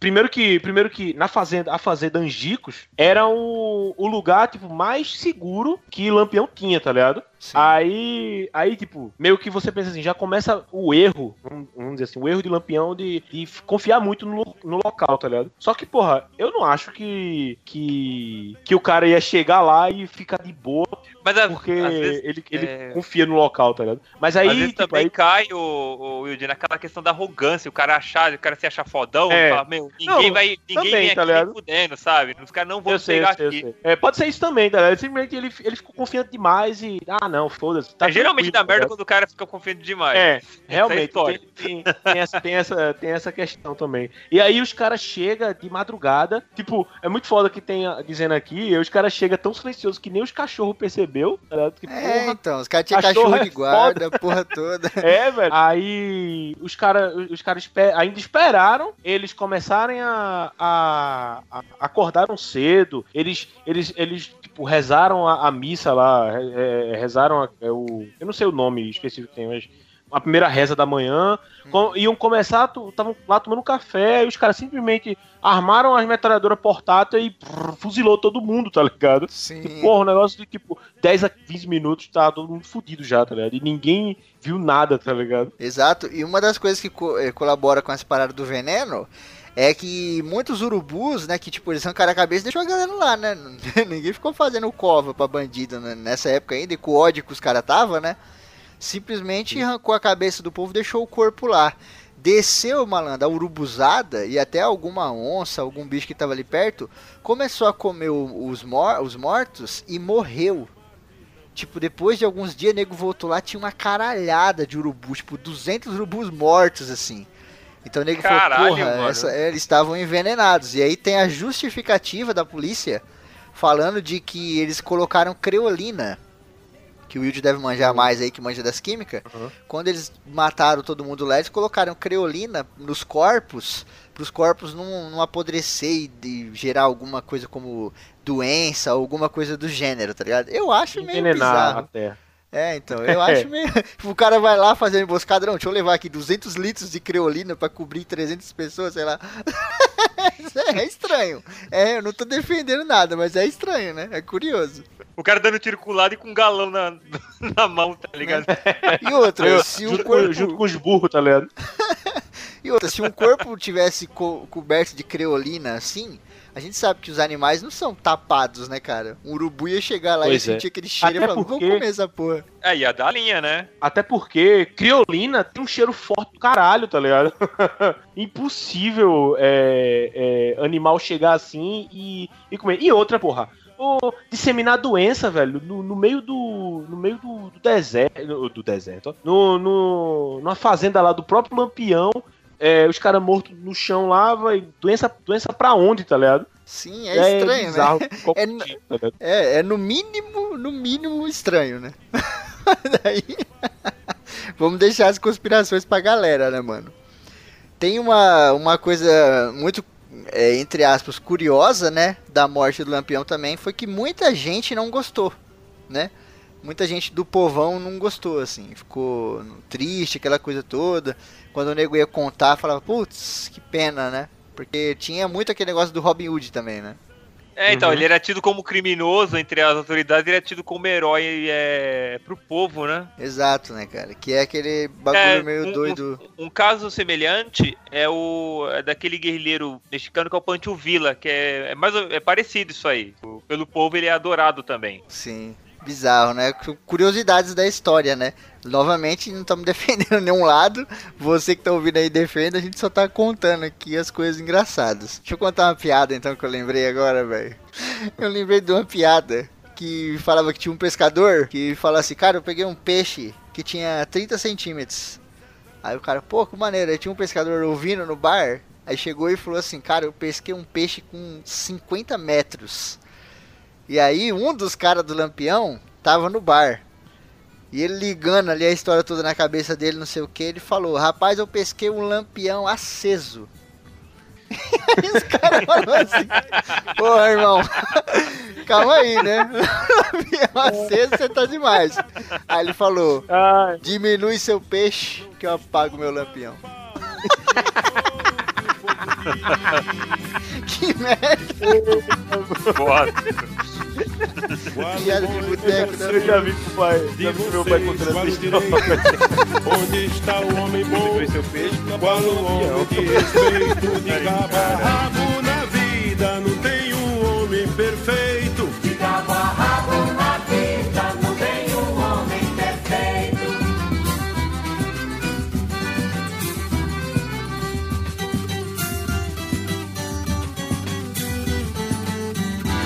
Aos 28 de julho eu passei pro outro lado. Foi no ano 38, dizem que fui baleado. E falam noutra versão que eu fui envenenado. Sergipe, Fazenda Gico, meus crimes se terminaram. O criminoso era eu e os santinhos me mataram. Um lampião se apagou, outros lampiões ficaram. Um lampião se apagou, outros lampiões ficaram. O cangaço continua de gravata e jaquetão, sem usar chapéu de couro, sem bacamarte na mão. E matando muito mais, tá cheio de lampião. E matando Tá Tarcim de Lampião. Me matando muito mais. Na cidade e no sertão. Me matando muito mais. Tá sobrando Lampião. Me matando muito mais. Tá cheio de Lampião. Me matando muito mais. Tá...